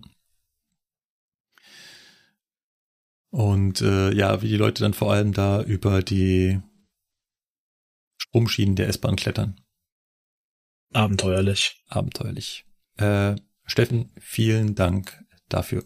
So, das waren ein paar Sachen aus dem E-Mail-Postfach. Dann gab es natürlich noch sehr viel in unserem Blog. Und unter anderem fragt da der Philipp unter der letzten Folge, wie ist denn das jetzt eigentlich, wenn man eine Strecke saniert, könnte man die nicht auch gleich so sanieren, dass man dann da schneller fahren kann? Was muss man denn da eigentlich alles beachten, mhm. wenn man äh, eine Strecke so ausbaut, dass man danach schneller fahren kann? Ja, Philipp, das Schöne ist, das müssen wir gar nicht beantworten. Richtig, das hat für uns jemand gemacht. Ich habe nicht genau gerade daran gedacht. ja. Ah, und das war eine echt gute Erklärung. Ich hätte es nämlich auch nicht gedacht. Also ich nee. wusste das auch nicht. Genau. Ja, wo ist das hier? Ah ja, hier ist das, genau. Genau, also unser guter Freund, der Albi Meschede, hat das in einem Video ähm, auf YouTube sehr, sehr, sehr gut beschrieben. Wir packen das mal an der Stelle in die Shownotes, damit da jeder hinklicken kann. Ich kann das nur empfehlen. Der geht da ein bisschen ins Detail. Ähm, nee, erwähnt, Quatsch. Erwähnt aber Sachen, wo man auch als geneigter Eisenbahner nicht sofort dran denken würde. Das ist richtig, ja. Also ich glaube, jeder Fahrgast würde sich genau das wünschen. Ne? So, hey, ihr packt die Strecke sowieso an, let's go. Hm, schwierig. Ja. Leider, ja. Muss man ja sagen. Wäre ja manchmal wirklich cool, wenn es gehen würde. So ja. einfach. Das stimmt. Der Noah fragt, es gibt ja das Kreissignal. Das ist also den Arm im Kreis bewegen. Das ist ein Signal bei der Eisenbahn, möglichst noch mit einer roten Handleuchte oder irgendwas Roten in der Hand. Und das soll, also ist ein Warnsignal, was dem Lokführer sagt, sofort anhalten. Dem könnte zum Beispiel ein Bauarbeiter an der Strecke signalisieren, sofort stehen bleiben. Oder ein anderer Eisenbahner, der sogar eine rote Taschenlampe dabei hat, könnte diese Taschenlampe im Kreis bewegen und würde damit den Zug anhalten der ihm entgegenkommt. Weil der Lokführer, der das sieht, erkennt, ah, Kreissignal, ich muss sofort alles in Bewegung setzen, um so schnell wie möglich stehen zu bleiben. Jetzt fragt er nur, würden wir dieses Kreissignal auch befolgen, wenn es eine offensichtlich bahnfremde Person gibt? Natürlich. Steht ja nicht oh. im Signalbuch, äh, Tja. wer das geben darf. Und wie möchtest du während der Fahrt äh, je nachdem, wie schnell du bist, zweifelsfrei ausschließen, ob das jetzt eine bahnfremde Person ist oder nicht. Ja. Also ich würde darauf auch Das ist eben das, was er ja sagt, ne? Also es, sie ist offensichtlich ja. bahnfremd. Ähm, das ist halt Auslegungssache, ne? Ja. Ähm, Wenn ich mich einem Bahnübergang näher und sehe in der Entfernung jemanden, der Kreissignal gibt, dann, ja, würde ich das ja, umsetzen. Ja. Also wenn das irgendwo auf der freien Strecke ist, weiß ich jetzt nicht. Also erstens muss ich die Person erstmal sehen. Ja, das ist ja dann auch so eine Sache. Die hat ja dann in der Regel keine Warnkleidung an oder so. Und nur den Arm, das, das zu sehen, ist halt auch jetzt nicht so einfach, aber ja, grundsätzlich hat Basti recht, ne? Also, das ist halt umzusetzen. Ja, also wenn es nicht total lächerlich aussieht und man irgendwie dem ansieht, der meint das wirklich ernst, ja, auf jeden Fall. Philipp würde sich interessieren für den Lehrplan für Quereinsteiger. Den hatten wir kurz angesprochen äh, im Feedback, dass es da einen gibt. Und Philipp würde gerne wissen, wie der jetzt konkret aussieht. Was ist denn konkret gefordert an Inhalten und Prüfungen, bis man eigenständig die erste Baureihe im Betrieb fahren darf? Es würde ihn freuen, wenn wir den Lehrplan mal so grob durchgehen würden. Müssen wir mal überlegen, ob wir das irgendwann mal in einer Folge mit einbauen wollen, dass wir uns wirklich mal darüber unterhalten. Was sind so die Module in dieser Erstausbildung, über die jemand sich unterhält? Ist gar kein so schlechtes Thema, passt aber nicht in die Feedback-Ecke. Viel eher passt da die Frage vom Georg. Und Georg bringt eine wunder, wunder, wunderschöne Frage mit. Die gefällt mir wirklich. Hallo Zugfunker. Eine Frage an die Experten der weißen Züge. Oh, ich fühle mich angesprochen. Ähm, er sitzt gerade im ICE 502 Richtung Berlin Hauptbahnhof und im Navigator steht die Anmerkung verkehrt ab Bamberg als ICE 502 Richtung Hamburg-Altona. Wieso steht nicht gleich der gesamte Zuglauf dran? Hat das irgendwelche betrieblichen Gründe? Es ist ihm schon bei anderen Zügen auch aufgefallen, also nicht nur bei dem Einzelnen. Ja, Georg, das hat einen sehr, sehr, sehr guten Grund. Ja, tatsächlich. Die Frage habe ich die Tage auch noch mal auf der äh, ehemals Twitter genannten Plattform gelesen. Hm. Deswegen habe ich jetzt gerade etwas grinsen müssen. Habt ihr das in Köln auch? Gibt es da auch Fälle, wo Züge mit einem anderen Zugziel dran stehen, aber dann so als Hinweistext, dass er dann doch woanders noch weiterfährt? Nee, eigentlich nicht, weil das von nicht uns mehr. aus, glaube ich, nicht mehr. Hatten wir?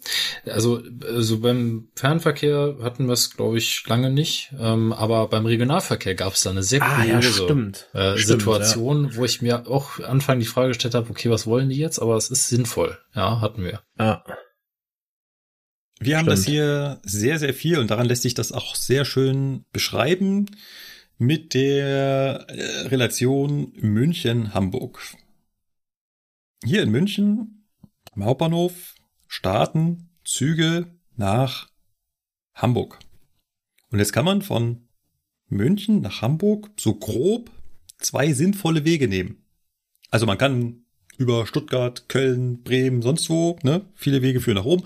Aber es gibt halt zwei relativ halbwegs geradlinige Wege. Und der eine führt halt über Nürnberg, Würzburg, Hannover nach Hamburg. Und der andere führt auch über Nürnberg, dann aber Bamberg, Halle, Berlin und dann weiter nach Hamburg. Geht beides.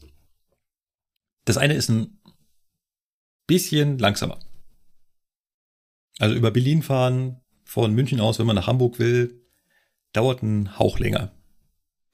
Ein Hauch. Jetzt gibt es ja Menschen, die sind nicht ganz so in dem Thema Bahn drin fahren vielleicht auch nicht ganz so oft Eisenbahn. Und die gehen dann zum Bahnhof hin, haben ein Ticket gebucht von München nach Hamburg und stellen sich an den Bahnsteig, gucken auf die Anzeige und sehen, ha, Einzug nach Hamburg, den nehme ich. Menschen, die nach diesem Prinzip arbeiten, wollen wir abholen, indem wir auch nur an die Züge das hier ranschreiben, wo es sinnvoll ist, jetzt von dem Ort loszufahren. Der Zug, der über Berlin nach Hamburg fährt, der hat hier in München Berlin dran stehen. Derjenige, der über Hannover nach Hamburg fährt, der hat direkt Hamburg dran stehen. Der unbedarfte Fahrgast, der jetzt kommt und halt nicht die Zugnummer vergleicht und auch nicht irgendwelche Fahrzeiten, der würde jetzt in den Hamburger einsteigen, der halt direkt fährt. Unterwegs ändert jetzt der Zug, der über Berlin nach Hamburg fährt, sein Zugziel. Nämlich genau in dem Moment, ab dem es sinnvoll ist, mit diesem Zug nach Hamburg zu fahren. Und das ist Bamberg, weil es der nächste Halt nach Nürnberg ist. Wahrscheinlich bei dem Zug. Dann heißt es, dass er ab Bamberg nach Hamburg fährt. Weil die Leute, die dann in Bamberg einsteigen, die wollen natürlich Hamburg dran stehen sehen, weil für die ist der Zug die einzige sinnvolle Zug, um nach Hamburg zu kommen. Und das ist ein schönes Beispiel, warum Züge so komische Beschilderungen haben, dass sie noch weiterfahren, als sie eigentlich angezeigt haben. Das ist nur dafür da, um dem Fahrgast die Hilfestellung zu geben, dass wir an dem sinnvollen Zug das entsprechende Zugziel anschreiben. Ja. Das hat man in Köln eben auch. Es gab mal eine durchgehende Verbindung ähm, von Köln Messe-Deutz über Köln Hauptbahnhof, Horrem, Quadrat Ischendorf, Bettburg, äh, Neuss nach Düsseldorf. Wenn man die mhm. genommen hat und damit durchgefahren ist, hat das, ich sage jetzt einfach mal zwei Stunden gedauert. Ja, das ist wirklich eine Regionalbahn, äh, 644, die Baureihe, ähm, ja, das dauert ein bisschen. Ne? Und der Zug ist halt in Köln Messe-Deutz gestartet oder in Köln und wollte nach Düsseldorf. Und jetzt ist halt die schnellste Möglichkeit mit dem Regionalverkehr von Köln nach Düsseldorf zu kommen, der RE1. Der hält nämlich unterwegs zweimal. Ja, von Messe-Deutz hält er, nee, stimmt gar nicht, dreimal. Und die RB38 hält halt ungefähr 20 Mal und braucht halt ewig länger, weil die nicht so schnell fährt. Und deswegen haben die da auch hingeschrieben, auf den Zugzielanzeiger, Bettburg Erft. Und dann oben in so einer Laufschrift drüber, fährt weiter nach Düsseldorf. Damit die Leute halt nicht, genauso wie Markus das beschrieben hat, da einsteigen und sagen, ah, der Zug fährt nach Düsseldorf, wunderbar, mich ja eine halbe Stunde da. Ja, eine mhm. Ewigkeit später und genau. ein angepisster Fahrgast später, ja, ist der dann in Düsseldorf. Das stimmt, aber das dauert. ja. Malte. Malte hat zum Thema Türnotentriegelung geschrieben und er kann sich auch nicht vorstellen, dass die Türnotentriegelung in unseren äh, beschriebenen liegen gebliebenen Zügen nicht funktioniert haben soll. Er kann sich jedoch gut vorstellen, dass sie vielleicht nicht richtig bedient wurde. Denn wenn man einfach nur am Hebel zieht, passiert ja nichts. Genau, man muss ja entsprechend da die Knöpfe drücken. Kleine Anekdote an der Stelle. Ich habe neulich mit ähm, eine Ausbildungsgruppe war das, ähm, einen Zug vom Bahnsteig wegrangiert. Ah, oh nee, das war die Prüfung. Das war hier äh, eine Prüfung.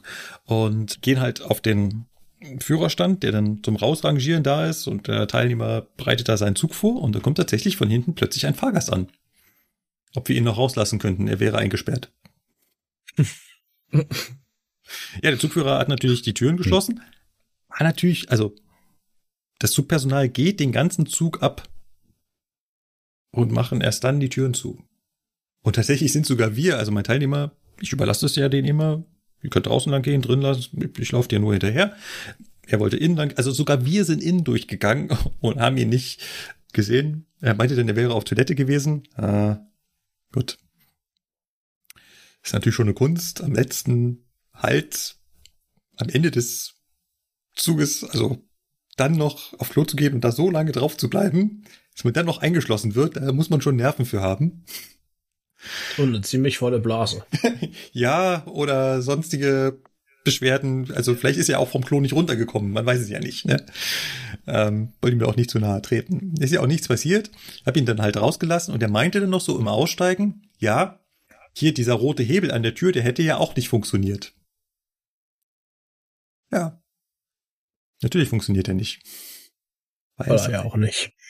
Es reicht halt nicht einfach also. nur so an dem zu ziehen. Genau.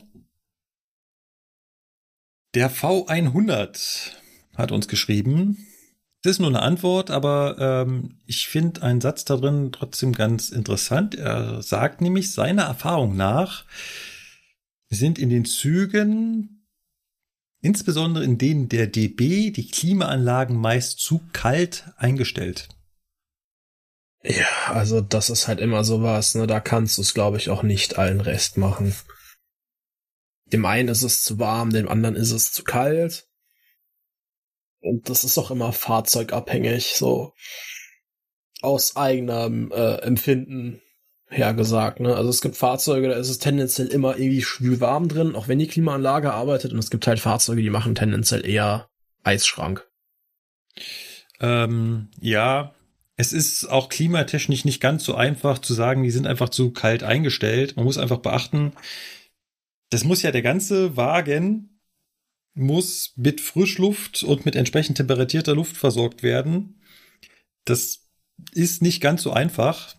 Und ich glaube, dass es äh, dazu führen kann, dass da so Temperaturzonen entstehen und man das an kälter wahrnimmt, als es eigentlich ist, weil halt einfach die ganze Zeit kühle Luft durchgeblasen wird.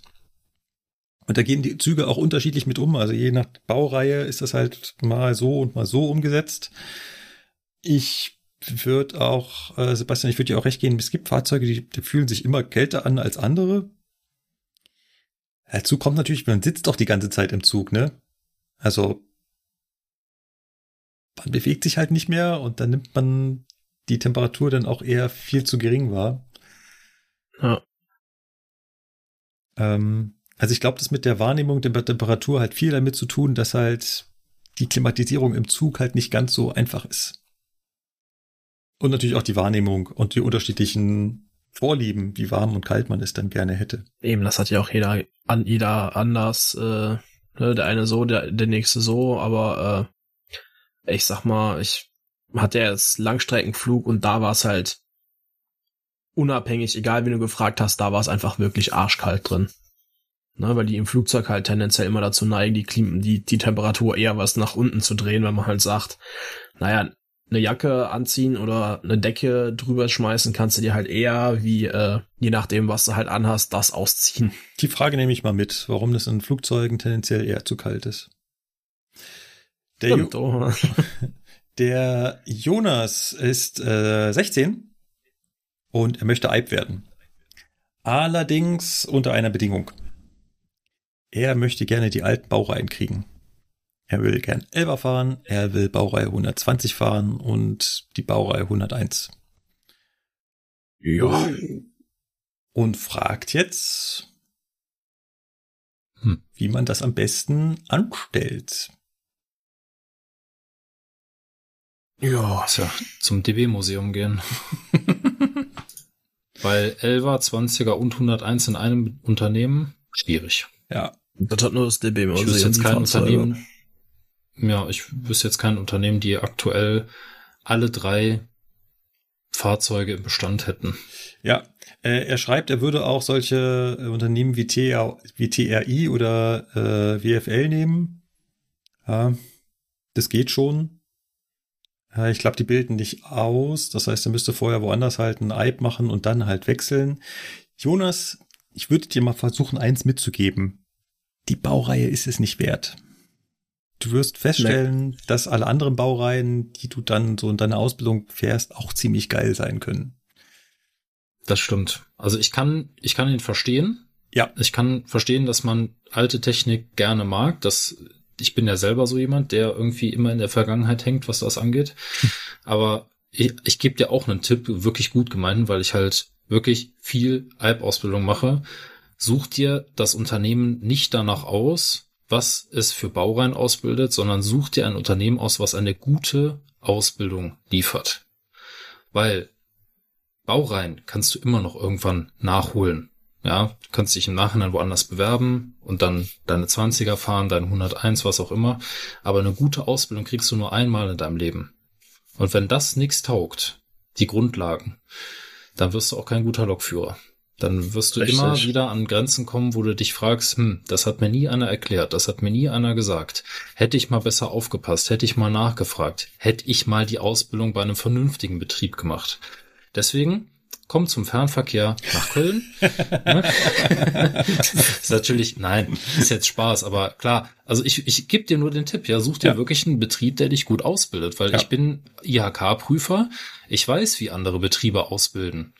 Ähm, und ich setze unseren Maßstab da als Messlatte an. Ja, weil der Fernverkehr seit Jahren extrem gut ausbildet. Das zeigen einfach die Noten in der Abschlussprüfung. Und deswegen, ich setze den Maßstab an. Fernverkehr sehr gut.